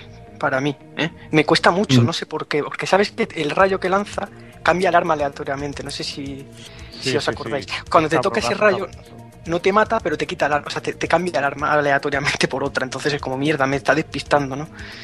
Y no sé si os acordáis que este nivel tiene un detallito. Eh, bueno, tiene, tiene dos formas de ser jugado. Por arriba, que son es aire, o por el agua. No sé si os acordáis. Que puedes sumergir la nave y hace un efecto muy chulo al salir del agua y al entrar también. Y, y bueno, eh, decir que es de las fases con más mierda por metro cuadrado, es decir, con más jefes, mini bichos que, que se te pegan a la nave. ¿Os acordáis que hacen peso sobre la nave? Y la van- Esas rocas de mierda que había en Gradius, en Salamander, que son microscópicas, pero que, que- que un roce mínimo ya te mata. O sea, es que este nivel es muy, muy, muy, muy, muy, muy milimétrico, ¿no? Mucho obstáculo, mucha cosa. Sí, mucha- muy plataformero, sí. Bueno, pues luego ya tenemos el, quinto nivel, que es el planeta de lava sector 3. Desgraciadamente ya es el, último nivel que tenemos en, vista aérea con scroll vertical. Y bueno, es un planeta que en su origen tenía un, gran volcán activo y que la Armada de Aniquilación transformó en, un planeta de lava para extraer energía. La fase es increíblemente brutal, se puede decir personalmente y creo que todos coincidirán, es la mejor que hay en, este estilo de fase y el pseudo 3 de este que ya hemos confirmado por ahí que no, que no era modo 7. eh, la verdad es que brilla como nunca y, es espectacular ver los, los gusanos del gigantes estos de lava rollo Dune que van atravesando la pantalla o los dragones de fuegos que nos, que nos recordarán también al, al Gradius 2 aquel, el Gopher no Yabou. Y bueno, decir que el tema musical es Burning, nombre muy bien elegido para la canción y que además acompaña perfectamente el desarrollo del nivel. Y nada, el, el jefe final era el, el mítico que veíamos en la parte de atrás de, de la caja del juego. Es un coloso de lava y metal que ataca con, con el fuego y, sus poderosos puños. Y bueno, pues eso, que es, es un jefe final impresionante, el tamaño, la contundencia, los ríos de lava que, que convergen en él y lo convierte eso en, en uno de los jefes más recordados de, de la gente que, que tuvo la suerte de, de probar este juego. Y seguro que eso, que todo el que hable de, de Axelai, en cualquier conversación que haya de Axelai, siempre tiene que salir este, este puto jefe. Es que este jefe, el Wyler, Wyler que se llama este jefe, Mm, es una animalada. mm. Y además eh, es un jefe que, que luego se ha visto en este tipo de jefe así de fuego, se ha hecho gigante en 3D. Eh, Fran, no sé si Star tenías Fox, ¿no? tú en Star Fox, ¿verdad? Tenías tú. El jefe del planeta solar, que es el sol del, del sistema Lylat, tenía un jefe que es una especie de, de hormiga, ¿no? De lava, ¿no? Gigante, una especie de arma biónica de Andros, una cosa por el estilo. Y sí, es que es Wylor en versión 3D, exactamente. De hecho, Y- es que es y- lo mismo, es lava y, Y, un y bicho te enorme. apunto que en Sin and Punishment también hay un enemigo de fuego así de lava gigante, tipo así En el de. Wii, ¿verdad? O en el, o en el de 64. No, en el de 64. Ah, hay un es que no, no lo que es, es la, bueno, es la, la primera vez que, bueno, que te transformas en una especie de robot. Es que ese juego es mucho más bizarro que, que el segundo. Porque aparte de, de llevar a personajes humanos, te transformas en una especie de mecha, tío, y en la leche. Ya, yo de Y- hecho, es que, tío, los jefes de lava a mí me entusiasman, ¿eh? de verdad. Y este Wilder, hay por ahí un artwork Sí. no sé si habréis visto que, que- que alguien ha, di- ha redibujado esa escena contra Whaler como con pinceles. Bueno, es que es impresionante el bicho. Yo quiero, de hecho, imprimirme un póster a tamaño grande para el, para el cuarto con este bicho. Es que es impresionante, la verdad. Es que el bicho da miedo, la verdad. La pera. Y llegamos entonces a la sexta, ¿no? Que no, que no es el canal de televisión, sino, sino la, la- la última fase de, de Axelai. Y volvemos aquí de nuevo al scroll horizontal, eh, que yo debo admitir que son mi- mis fases favoritas, las que van en horizontal. Y nos encontramos de repente con que estamos en el espacio, en medio de una fortaleza brutal llena de naves nodrizas enemigas que descargan todo, todo el arsenal contra nosotros. Eh, es una fase súper frenética donde el scroll multidireccional nos acompaña al desarrollo horizontal de manera magistral, nos bombardean eh, to- todo lo tranquila que era la anterior fase acuática, eh, entre comillas, porque era un desarrollo lento, aunque petado de enemigos. Aquí es todo súper frenético. Eh, nos cae de todos, nos bombardean, hay munición enemiga por doquier. Y todo acompañado con una banda sonora igualmente magistral que, que aquí realza el componente épico de la situación de estamos ya en el último momento y, y, bueno, que todo cambia de repente cuando ya parece que nos adentramos donde se, se oculta el, el corazón del mal, ¿no? Que curiosamente la banda sonora eh, entra aquella pieza que acompañaba al final boss de la primera fase, de la araña, y le pega de escándalo lo que es la melodía en, en plena stage. Eh, nos encontramos ante la típica fase pseudo orgánica que tanto gusta Konami de meter en su Salamander y en algún Gradius. Mucho monstruito, una especie de eh, mini ED 209 que nos acompaña al entrar en la fase y va iluminando. Es alucinante esto, es alucinante. Se oscurece todo y sale el efecto de luz del bicho, brutal. Pero es que yo dispararle con Es genial. que es, inmor- es inmortal el bicho, no se muere. No se muere, no se muere. Y todo eso nuevamente con la coordinación musical que, que- que entra. eh, Es que es alucinante cómo hacen que coincida eh, la, tensión de, la melodía, cómo va entrando a medida que el bicho va iluminando nuestro paso y nuestro, nuestro camino hacia el, el jefe final. eh, que es Vainion, es una especie de huevo pseudo orgánico con material ahí mecánico también, con unas, unos tentáculos muy peculiares y con el increíble don de, de que llega a examinar, manda unas sondas que examinan nuestra nave de arriba abajo y la duplican. Empieza a mandarnos como, como clones que responden a nuestros disparos de la misma forma que nosotros. Entonces es un componente estratégico muy curioso porque tenemos que adelantarnos un poco a nuestros propios, nuestros propios movimientos. Todo eso mientras va sonando de forma magistral la misma música que nos acompaña cuando elegimos armas. Y aquí le pega, Sí, sí. Es alucinante como le Yo pega, que- ¿eh? Yo quería comentar que, que yo, eh, pues no sé si estoy loco, pero en este jefe, en el patrón de ataque, ya vi eh, pre-Tresur, ¿no? Un poquito cómo iba a Tresur a hacer luego para patrones en el futuro, ¿no? Eh, por ejemplo, te mando una bola que hace rotaciones con, con láseres, te mando otra bola que dispara recto, te mando otra bola que dispara para otros lados. No, es, es como muy, muy variado los ataques, ¿no? No te los esperas, los patrones de, de este bicho. Está muy bien. Y lo de los Es corazones rotando, ¿te acuerdas, no? Ostras, sí, sí, sí, sí, sí, sí. Buah, tremendo. Pero, pero lo que dices de los ataques, de tantos ataques masivos y tan distintos uno de otro, es que te tienes que mantener. O sea, yo, yo me veo como un piloto de Fórmula 1 en tensión pura y dura cuando estás en esa fase porque hay que hacer una coreografía perfecta de, de mantenerte siempre eh, en tensión y sin perder detalle porque es que si no la palmas al momento. Y, bueno, todo, todo eso si logras sobrevivir y nos cargamos al engendro este del demonio, eh, tenemos la clásica escapada a lo Gradius a toda velocidad, solo que con el, el bicho en su versión más orgánica eh, delante de nosotros, lanzándonos toda la munición, inundando la pantalla de balas mientras el fondo se va autodestruyendo. Y es una situación memorable con la música increíble en ese momento, es alucinante cómo se pone la, la sintonía. Y, nada, y llegamos al final del juego después de haber sudado la gota gorda y con la sensación de haber pasado una de las mejores situaciones que se pueden encontrar uno en un matamarcianos.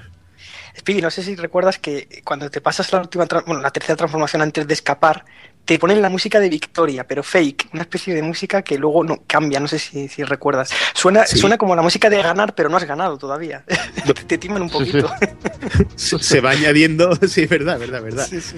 Y luego de repente te encuentras la otra melodía añadiendo ahí graves eh, muy pronunciados que, que, que acentúan la situación de emergencia. Y que, que, que maestros. eh. Es lo que yo siempre digo, esta gente, Konami en esa época hacía los juegos con bata de laboratorio, ¿sabes? Qué máquina. De hecho, eh, creo que antes de, de la última fase te regalaban una vida, o sea, por puntos. Ya que, bueno, si habías llegado con cero, te daban al menos una oportunidad de seguir vivo, ¿no? Porque es que el bicho sigue atacándote. claro. Bueno, eh, a mí esta fase me encanta, sobre todo también porque te dan el disparo, el whip láser, y es alucinante, con ese disparo de los láser tan grandes, tío, tan amplios, y vas atravesando una flota de naves destrozándola, es que me parece alucinante. No sé si os acordáis, os- se nos ha olvidado un subjefe que está antes del final, que te atrae hacia el techo y hacia el suelo con una gravedad rara que tiene, no sé si os acordáis. Es un jefe que tiene dos brazos, que está pegado al techo y al suelo, y va como Sí. caminando hacia atrás, no sé si os acordáis. Sí, sí, sí, sí. Que, que, uf, que, que es dificilísimo porque te pega hacia arriba y hacia abajo, te cambia la gravedad de la nave, ¿no? Es una cosa muy... no sé. Mientras te va disparando. o sea, es jodido. Y bueno, una de las cosas que, más hemos nombrado durante el- este desglose que hemos hecho de las fases es la música. Y el responsable de la música de Aselai es Taro Kudo, compositor también de la, de la inolvidable banda sonora de Super Castlevania 4. Que para mí este hombre hizo el mejor tema Simón que, que yo recuerdo. Es que no recuerdo un tema Simón ni hecho con guitarra eléctrica que suene como el de Super Nintendo. A mí como cae la reja de en la fase en aquella, como cae la reja en Super Castlevania 4 y empieza el tema Simón, me parece alucinante. Sí, es que, bueno, que volvemos, a, volvemos a lo mismo, ¿no? Ese, esa coreografía que comentaba Speedy de, de poner la música en el momento adecuado, en el punto adecuado y en, y en la calidad adecuada, ¿no? Lo que tú dices, todos nos acordamos de, de esa reja cayendo y de esos organillos empezando el demo Simón y, y- y- y no puedes evitar el que se te pongan los pelos de punta, que es así.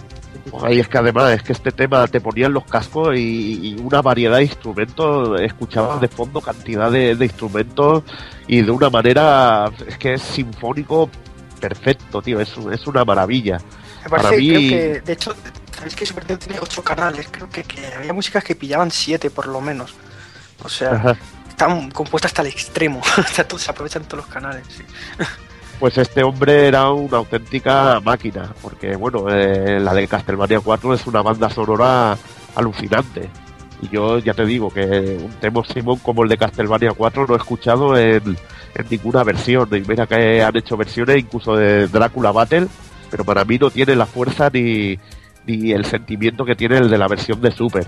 Pero bueno, centrándonos en este juego, decir que, que la banda sonora de, de Axelai simplemente se puede calificar de magistral porque to- todos los temas acompañan a la perfección y, y son jodidamente épicos. Es que son una animalada. A mí, a mí, bueno, e incluso variados, porque a Fran, por ejemplo, le gusta el de la tercera, a mí me gusta el de la primera. Hay otros que están con los de Colony de la segunda, a otros les gusta Burning. Es que me parece una selección de las más alucinantes y creo que es de las mejores bandas sonoras que hay en Super Nintendo. Es que este señor, el Taro Kudo, era un músico de pura cepa, pero de, de- de- principio a fin, eh, músico profesional que se identifica rapi- rápidamente no, no por el... O sea, no, no era el clásico músico de videojuegos que, que no desmerece ni mucho menos. Este lo escuchaba y tú sabías en qué lugar ponía un platillo, en qué lugar daba simplemente dos acordes de piano, porque no, no por el por, por azar ni porque fuese eh, algo testimonial, sino porque simplemente redondeaba la obra. Y ahí te das cuenta de que era un genio, ¿no? Usaba la percusión en su sitio, no, no era una rutina de, de, compases ni nada. O sea, que este hombre era una maravilla y encima con una capacidad de generar melodías impresionantes. Que, que ahí está, ahí está su obra, su escasa obra, pero maravillosa obra. Sí, es muy escasa, la verdad, porque luego desapareció casi de del plan, bueno, que se trabajó ya, se fue de Konami y estuvo en Square, que, que trabajó como diseñador en Super Mario RGP, eh, RPG, ya no trabajó ni como músico, que es una cosa alucinante, porque con el talento que tenía este hombre, es que eh, parece que esté desaprovechado. Porque la verdad que, que la banda sonora de Axelay es que es una auténtica burrada. Empezando de que además es bastante variada. Eh, queda como queda como un guante. Se nota que vio el juego y estudió el juego y cómo iba a ser y, y compuso la música para el juego. Y yo qué sé, es que no, no sé, hay tantos adjetivos para definirla que, que me cansaría, me tiraría aquí un rato di- diciendo tonterías solo para alabar el trabajo de este señor que es que me dejó flipado con este juego. Eh, opino lo mismo, básicamente. Yo tengo en el, en el móvil, en, en- en el iPod, en todos lados, tengo la música del nivel este de, de Modern, ¿no? Y bueno, pues también decir que hay que esta música se puede obtener por medio de dos discos originales que existieron. Y uno es el CD original de Axelay, de su banda sonora original, que salió en el 92. Y que bueno, incluía todos los temas del juego, además de tres MIDI, ¿no? Versiones arregladas en MIDI que bueno, a los japoneses les encantaba ese formato, ¿no? Entonces ahí le- les, dieron tres musiquitas ¿no? del juego eh, convertidas a MIDI, ¿no? También. Este CD lo que pasa es que, claro, es escaso, ya sabéis, ¿no? ¿Qué pasa con estas cosas ¿no? en Internet y sobre todo en eBay, ¿no? Etcétera, etcétera. Sí, no quería decirlo, me quería dar pistas eh, sutiles. Eh, bueno, y luego, eh, por cierto, hace dos años salió un maravilloso compilado, Konami Shooting Collection, ya lo hemos nombrado hoy, ¿no? Lo volvemos a nombrar porque el CD8 de estos 10 CDs, ¿no? Es un- es, digamos, son 10 CDs dedicados por entero a los subdenas de Konami, ¿no? Todos. Y el CD número 8 contiene las pistas de Axel otra vez. O sea, todas las pistas del juego junto a las del Sexes, este, este juego tan, tan psicodélico, que a ver si le dedicáis algún día algún que sean unas líneas, porque es un juego muy, muy, muy, muy, muy loco, ¿no? Pues bueno, junto a ese está Axelay, o sea que bueno, tenemos dos bandas sonoras ahí disponibles, ¿no? Para escuchar todo, todo el juego. Y también recordar que hay un tema Ranger que me parece una burrada. El Colony en el Konami Perfect Selection Shooting Battle 2. Que es una burrada de tema. Una ranch alucinante. Y también si buscáis por ahí podéis escuchar los temas adaptados incluso a Mega Drive, el Unkai, que es bastante curioso. Suena muy bien. escuchar sí, los Mega Drive. No suena igual, porque para bien. mí, después de escuchar el original, es imposible hacerlo de otra manera, pero la verdad que es muy curioso y cachondo. Y nada, pues para ir finalizando, vamos ya con las curiosidades. Y bueno, empezamos con, con la curiosidad más conocida del juego, que es como muchos sabréis, eh, cuando termináis eh, Axel Eye en, en nivel de dificultad más alto, eh, aparecerá el famoso mensaje de See You Again in Axel Eye 2, o, lo que es lo mismo, nos vemos en Axel Eye 2. Eh, totalmente una pena de, de que Konami esto nos dejara, nos dejara con el culo al aire y no, y no apareciera esta segunda entrega porque, porque todos hemos estado años y años esperándola, aunque bueno, ya creo que, toda esperanza está perdida ya. Bueno, y existe un rumor que se ha extendido por un mogollón de webs. Es ese famoso truco de invencibilidad, ¿no? Que, que pulula por ahí, ¿no? Realmente esto tiene su base cierta, ¿no? Y es que se supone que en la beta de Axelay, ¿no? Antes de ser pública, evidentemente, los programadores tenían eh, una herramienta, eh, bueno, que servía para poner la nave invencible o para saltar de nivel, ¿no? De una fase a otra para ir probando, ¿no? Al ser invencibles, pues podemos atravesar todo, todo y bueno, pues íbamos parpadeando, ¿no? Como si hubiéramos acabado de aparecer, una cosa por el estilo. Entonces, esta, esto se activaba pausando y me pa- me parece que pulsando Select o X, no, pulsando X, ¿vale? Bien, eh, apareció una especie de palabra en japonés llamada Muteki, arriba a la derecha, creo. Entonces, bueno, eh, empezó a aparecer por todas las webs. Yo, de hecho, tú buscas trucos Axel y te viene que tú, tú, tú pausas, pulsas X y ya eres invencible. Eso es mentira, porque eso tú pausas el juego, pulsas X y no ocurre eso. Pero bueno, hay testimonios de gente, ¿vale? De cartuchos japoneses distribuidos que sí llevan este Muteki Code puesto, ¿no? Esta especie de, de código de invencibilidad y tal. La verdad es que hasta donde yo sé, hay gente que de forma fidedigna me ha dicho que sí, que tiene algún cartucho que pasa esto. Yo no sé si se les pasó a los, a los distribuidores algo, algo. O sea, que si existen realmente dos versiones de Axel, hay una con, con estas herramientas beta y otra no, que no, es la que es la nuestra, la que tenemos, ¿no? Pero ni idea. Solamente os puedo decir que ese truco es falso, ¿vale? A nivel comercial, a nivel general, no existe tal código. O sea, no, no, no funciona, por decirlo así, ¿no? Y bueno, pues eh, en las webs japonesas, de hecho, no aparece el truco, porque se ve que no, que es que no, realmente no, no está, ¿no? No hay rastro tampoco en el código del juego de eso. Así que bueno, pues se ve que hay versiones que sí lo tienen, ¿no? Simplemente eso. Bueno, supongo que sería un truco para hacer el debug y todo esto. Exacto, para probar el juego, ¿no? Para decir, bueno, pues cómo va la cosa. Pues, Con la vamos. palabra Muteki, que significa invencible, o sea que ya lo has explicado Claro, claro. Muteki. francamente. O sea, y bueno, comentar Ah, que bueno, el- eh, una cosilla que como, como juego de Konami, eh, lo curioso es que no funciona el truco de- del Konami Code, o sea, no, no se ha insertado. que no, que no funcione, porque lo tenían hasta en la sopa. Claro, bueno, de todas maneras podrían haberlo utilizado por cualquier cosilla así graciosa, no, no sé. Luego, la vez, que más, la vez más putera que lo usaron fue en el Gradius 3, tío. Para suicidarse, que, ¿no? que en el de Super, si hacías el truco, el truco normal se autodestruía la nave. Tenías que hacerlo con L y R. Fueron bastante cabroncetes. Pero Ahí, ahí, se- ahí se echa alguna risa fijo. ya te digo, tío. Pero bueno. Y bueno, decir que la nave de aparece también en el juego Air Force Delta Strike de Aldi Skies 3 en Europa como nave secreta. Aparte de una selección de, naves de Konami como Big Viper, Twin Bee, las de Ajax, eh, Thundercross, etcétera, etcétera. Puedes coger casi toda la, selección de naves míticas de, los matamarcianos de Konami.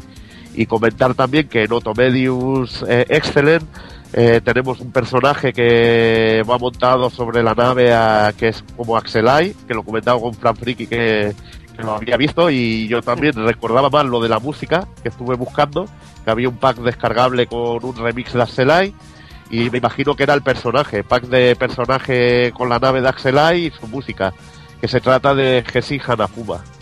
Y bueno, un juego que la verdad que no es que sea increíble a nivel gráfico, pero que tiene una de homenajes a Konami que bien merece la pena probarlo y maldigo a Konami por no haberlo traído a Europa y de que lo pueda disfrutar toda la gente.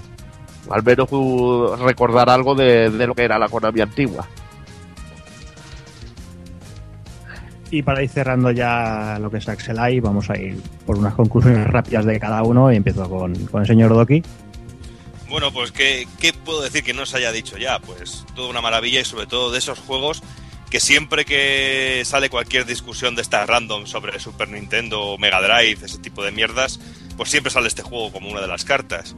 Y uno de esos juegos pues que a mí me sorprendió muchísimo en su día porque fue de esos juegos que compré a ciegas directamente cuando tenía la consola, pues de los que compré a ciegas. Y es un juego que me sorprendió entonces, es un juego que me sigue sorprendiendo a día de hoy porque lo sigo viendo y sigo diciendo, joder, qué puta pasada para la época y qué, y qué adictivo y qué divertido es. Y sobre todo que es de esos juegos que siempre les intento dar un tiento cada cierto tiempo. Y que y no me aburre y sobre todo que tiene esa música que es que, como decíais antes, que cada uno de los niveles tiene una cosa, cada uno le gusta más una música u otra, pero que en líneas generales es un disfrute para los sentidos. Takokun. Pues nada, poco que decir sobre el juego, que para mí seguramente es el, el shot el shot más redondo o más redondo de Konami. Y, y poco más, que técnicamente era brutal, la música increíble y eso, que, que me revolveré toda la vida, me, me- me lamentaré toda la vida de haberlo perdido. Evil. Pues nada, eh, simplemente que es un juego redondo, que está diseñado a la perfección, que la música cuadra como un guante, cada fase es distinta a la otra, es súper variado dentro de lo que cabe, el uso de las armas estratégicamente, eh, que no es tremendamente largo, pero sí muy rejugable y que te premia con, con mucha satisfacción el juego. Es un juego para mí redondo que eh, en mi caso es el mi favorito seguramente. Mira que hay juegos buenos de en, Super Nintendo de naves, eh, no tantos quizá como en otras plataformas, pero tenemos cosas como Parodius, Twin Bee, hay muchas cositas y Axelai quizá por por ser diseñado para Super Nintendo y y ver el cariño que le pusieron al juego me parece el mejor y lo dicho que es una delicia gráfica es una delicia a nivel de, música y es una pasada. Yo recomiendo este juego para todo el mundo que quiera probar un bata marciano en su más pura esencia. Frank. Bueno, macho, yo ya es que he tenido muchos orgasmos ya hoy, ¿no? Venga, que aguanta- aguantas uno más, venga. Hombre, Toma No, Viagra. pero- Lo que te quiero decir es que, bueno, Axelite, yo qué sé, Axel es un juego que cuando no estás jugando, tu mente sigue jugando a él, ¿no? A mí me pasa por lo menos que es un juego que no olvidas y una vez lo ves, pues quedas enamorado, quedas impregnado de él de algún modo, ¿no? Entonces, bueno, pues es un juego que siempre quieres jugar, te pasa cierto tiempo, ese factor nostalgia. Yo siempre me paso este juego por deporte, ¿no? Y a veces que digo, ¿a qué juego? Pues coño, voy a pasar el Axelite otra vez, ¿no? Y bueno, decir que también tiene un factor de jugabilidad porque tiene dos vueltas, ¿de acuerdo? Puedes eh, echar dos vueltas. Y ahí es donde se pone la cosa más complicada, ¿no? Entonces Axelite es tanto un reto como para expertos, como un juego para iniciados o gente que no está muy acostumbrada al género. Y bueno, un juego que se puede pasar cualquier persona que le eche un poquito de, ¿no? de, de- de- de narices, ¿no? Y simplemente eso, música increíble, jugabilidad increíble, un, su, su variado no será el más largo, no será, yo que sé, el más difícil, pero es de los mejores y más bonitos, simplemente. Speedy. Yo debo decir que, que sí, que para mí tuvieron que llegar los 32 bits y llegar juegos como, como Inhander o Gradius Gaiden para que yo dijese, por fin ha llegado algo al nivel de Axelite. Y que bueno, en su momento, cuando lo compré, lo compré sin mirar nada, simplemente vi el logotipo de Konami, naves espaciales, y digo, esto es mío. Y decir que me sorprendió y no me sorprendió a la vez. Me sorprendió porque, porque es una maravilla y es un juego redondo en sí. Y no me sorprendió porque después de ver la mejor Konami al mejor nivel, con Super Protector, con Super Castlevania 4 y tal, eh, era justo lo que me esperaba. Me esperaba calidad a raudales y una obra maestra más. Y efectivamente eso es lo que es Axelite, una obra maestra. Y poco más me queda ni por añadir. Eh, eso que comentaba Speedy ahora mismo, lo de obra maestra. Eh, Axel es un juego único. Eh, como hemos comentado, es un, tiene un trabajo clínico encima, un trabajo de cirujano. Está cuidado al más mínimo detalle eh, en todos sus aspectos. Y la verdad es que, es una lástima que, como siempre, que, fue, que fuera un juego in- incomprendido en la época por, porque no tuvo las ventas esperadas y, por eso es lo más probable de que no apareciera esa, esa segunda entrega, esa tan anhelada segunda entrega. Juegos, un juego, pues lo que decía, injustamente tratados, eh, seguramente que ha tenido que pasar pues 20 años como el que hizo más para, para que la gente lo, lo apreciara como realmente es, es una, como comentaba, lo, lo que decía Speedy, una obra maestra y ya está. Así que yo creo que con esto ya, ya hemos dado bastante la paliza con el juego y ahora vamos a ir a, a recuperar el tema de, de la alternativa y a ver, a ver qué nos, qué nos depara la cosita.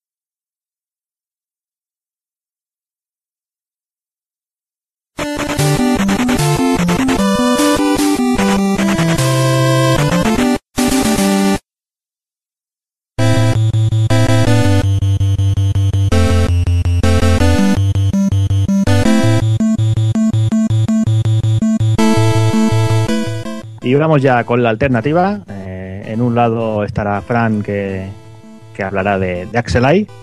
Y por otro lado tenemos a Evil que defenderá a Thunder Force 4. Thunder Force 4. Grande, grande también. Pues venga, ya sabéis eh, las normas. Eh, tenemos cuatro apartados: historia, gráficos y sonido, jugabilidad y el alegato final. Eh, tenéis un minuto para cada uno y no vale hacer mención del, del- del adversario en ningún momento. Si termináis antes de tiempo, avisáis, cortamos y pasamos al siguiente. Así que nada, Fran, empiezo contigo con la historia. Tienes un minutito a partir de ya. Bueno, la historia de Axel hay algo que yo quería remarcar que no hemos dicho es que, eh, bueno, vemos al ser humano que está tras la nave, ¿no? Eh, de hecho tiene esta familia, según la intro, os acordáis que tiene una especie de, recuerdo de, su familia, ¿no? Las fotos de sus hijos, su mujer, lo que sea, ¿no? Y bueno, pues eh, es una historia de, liberación de la humanidad, pero también poco de salvación, ¿no? Es decir, de, bueno, de, de- de- venganza personal más bien, ¿no? Y bueno, pues eh, nos muestra la intro una especie de Tokio, porque es que es Tokio. Yo estoy convencido de que se está sacando Tokio porque parecen unas oficinas japonesas y tal cual. Y bueno, se ven esas pedazonaves del nivel 6 ahí atacando todo. Y nada, el juego es eso, una, una, lucha por la libertad de la humanidad que está aquí representada por medio del sistema Ilis, ¿no? una especie de sistema extraterrestre, etcétera. Pero bueno, yo creo que es una historia muy, muy de la Tierra, ¿no? Porque es que hasta el planeta parece la Tierra. Yo creo que nos quieren hacer creer que somos el héroe, ¿no? De, de, de, de esto, de la salvación de la Tierra, de la humanidad y tal. Y bueno, una historia que tampoco es que sea la caña, pero oye, pega muy bien con el juego, ¿no? Eso Tiempo. sería todo lo que tenía que decir. Y rozando el larguero ahí. vamos, vamos contigo, Evil. Tiempo. Y bueno, en Thunder Force 4 encontramos una historia clásica de, de Matamarcianos, el que sigue los eventos de Thunder Force 3, cuando la nave, nuestra nave derrota al Imperio RN y, la, y la Federación Galáctica queda victoriosa. En este caso, los restos de este imperio salía con. Se, se alía y, y va juntándose, se va reorganizando y va haciendo ataques esporádicos sobre la Federación Galáctica, que muy debilitada, llega a debilitar bastante y tienen que crear un nuevo proyecto de nave que, que pueda contraatacar contra el poderoso enemigo. Y aquí entrará en juego el Fireleo 04 Rinex, que deberá eliminar a, a, este nueva, a esta nueva amenaza que se conoce como BIOS. Y bueno, como lo veis, clásicos de matamarcianos como Gradius y, y siguiendo lo- los pasos de, de los grandes juegos de naves. Poco argumento, pero mucho juego. Tiempo. Ahí clavado, así me gusta, ¿eh? Aproveché bien el tiempo. Vamos contigo, Fran, y con Axelai vamos con gráficos y sonido. Tiempo. Bueno, en gráficos Axela ya nos ha demostrado que, bueno, eh, tanto mezcla dos virtudes como gráficos, eh, dos- bueno, en gráficos en dos de niveles horizontales y verticales es- y con un modo pseudo, modo 7, pseudo 3D, ¿no? Que da una sensación de profundidad bestial, como hemos dicho.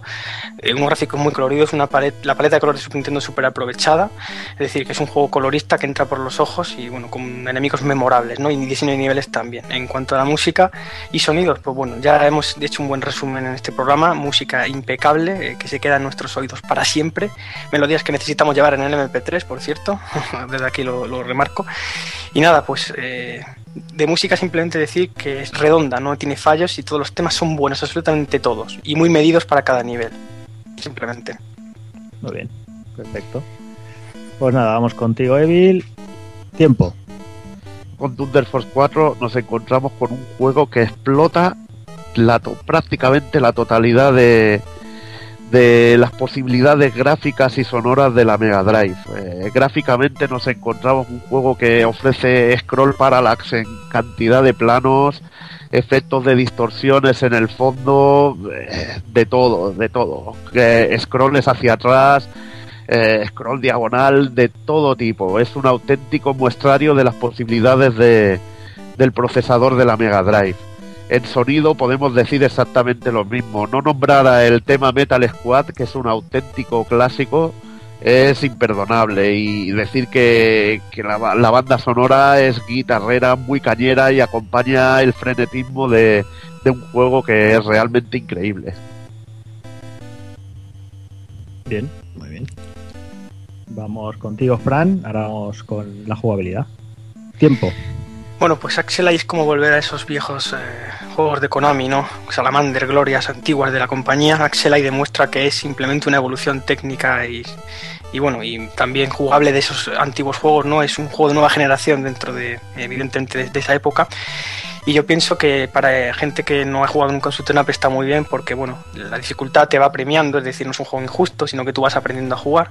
Y esos eh, intercal- intercalamiento entre niveles horizontales y verticales es, es absolutamente épico porque cambia el juego totalmente, no es repetitivo y podemos darle varias vueltas, ¿no? Con lo cual nos da una sensación arcade eh, en nuestra consola Super Nintendo, ¿no?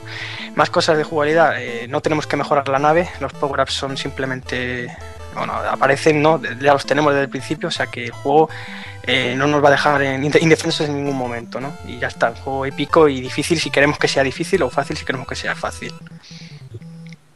Tiempo. Venga, Evil, vamos contigo con la jugabilidad. Tiempo. Pues nos encontramos con un juego de, de una jugabilidad altísima, eh, de un desenfrenado. Es, eh, la jugabilidad la podríamos calificar de furiosa. Que te hace que, un juego de estos que separa a los hombres de los niños y en, que, en el que siempre acaba siendo un niño porque es que la dificultad es, es auténticamente para machos. Y realmente es un juego en este aspecto muy hardcore y que colmará sobre todo a los amantes del género con mucha satisfacción al pasarlo porque es un auténtico reto. Un juego tremendamente largo y muy ajustado que, que te pondrá al límite tus reflejos y que es una auténtica obra maestra y jugable a más no poder. Bien. Pues nada, vamos a ir ya con el alegato final. Vamos contigo, Fran. Tiempo. Bueno, pues el alegato final sería hacer una pregunta. Eh, hemos dicho todo lo bueno de Axelay, pero ¿qué sería lo malo? Yo creo que nada, sería la respuesta más apropiada, porque bueno, Axelay tiene, como digo, todo lo que un shooter debería tener, una aventura épica de principio a fin, no, no flaquea en ningún aspecto, no decrece en ningún aspecto, sino que va a más, cada vez va siendo más épico, cada nivel va siendo más épico que el anterior, la curva de dificultad está muy bien medida, con lo que bueno, Axela yo creo que es obligatorio dentro del catálogo de la Super Nintendo. Sabemos que Mega Drive, eh, digamos, gana Super Nintendo en su tenaz, pero Axel es un fiero rival de cualquier juego que estemos mencionando de la competencia. Y pienso que Axelay, pues eso, defiende a nuestra querida Super, pues muy bien, ¿no? O sea que obligatorio, yo diría que el mejor juego tenaz dentro de la consola, ¿no? O de los mejores. Un obligado, un must have, como le llaman, ¿no? un triple A o como queramos llamarle a Axelay, lo necesitamos en nuestra biblioteca ya, simplemente. Pues vamos, vamos contigo, Evil. Tiempo. Eh, a Thunder Force 4 es simplemente el mejor matamarcianos que puedas encontrar en Mega Drive. Es una auténtica explosión encima en 8 megabytes, que es una auténtica maravilla y, habla del buen trabajo que hizo Technosoft en poder comprimir un juego tan grande en un cartucho así. Es auténtico amor. El, el juego cuenta con 10 fases súper variadas, lo que he dicho, cantidad de efectos gráficos. El sprite art del, del jefe final es simplemente alucinante. La música explota al máximo el chip Yamaha de, de la consola. Y es un juego indispensable. Si te gustan los juegos de naves, tienes que tener este Thunder Force 4 en Mega Drive, pero sí o sí. Y no hay otra respuesta. Muy bien, pues nada, hasta aquí creo que ya están las cartas sobre la mesa.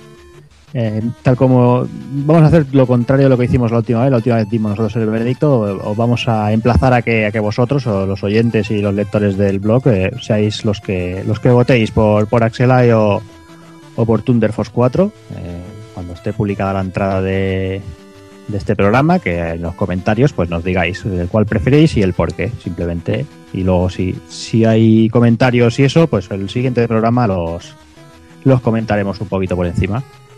Así que nada, señores, vamos ya con el ending, que ya es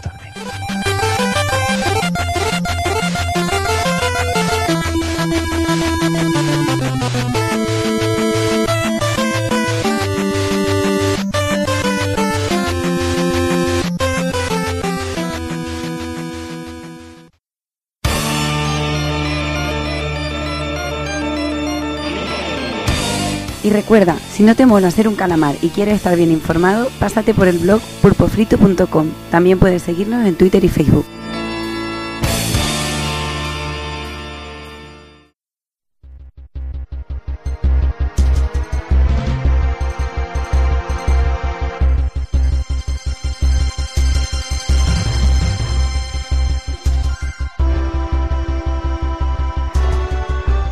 Y tras tanto orgasmo y tantas cositas, eh, yo creo que ya va siendo el momento de irse a dormir y reponer fuerzas porque, porque la cosa ha sido, ha sido, ha sido extensa.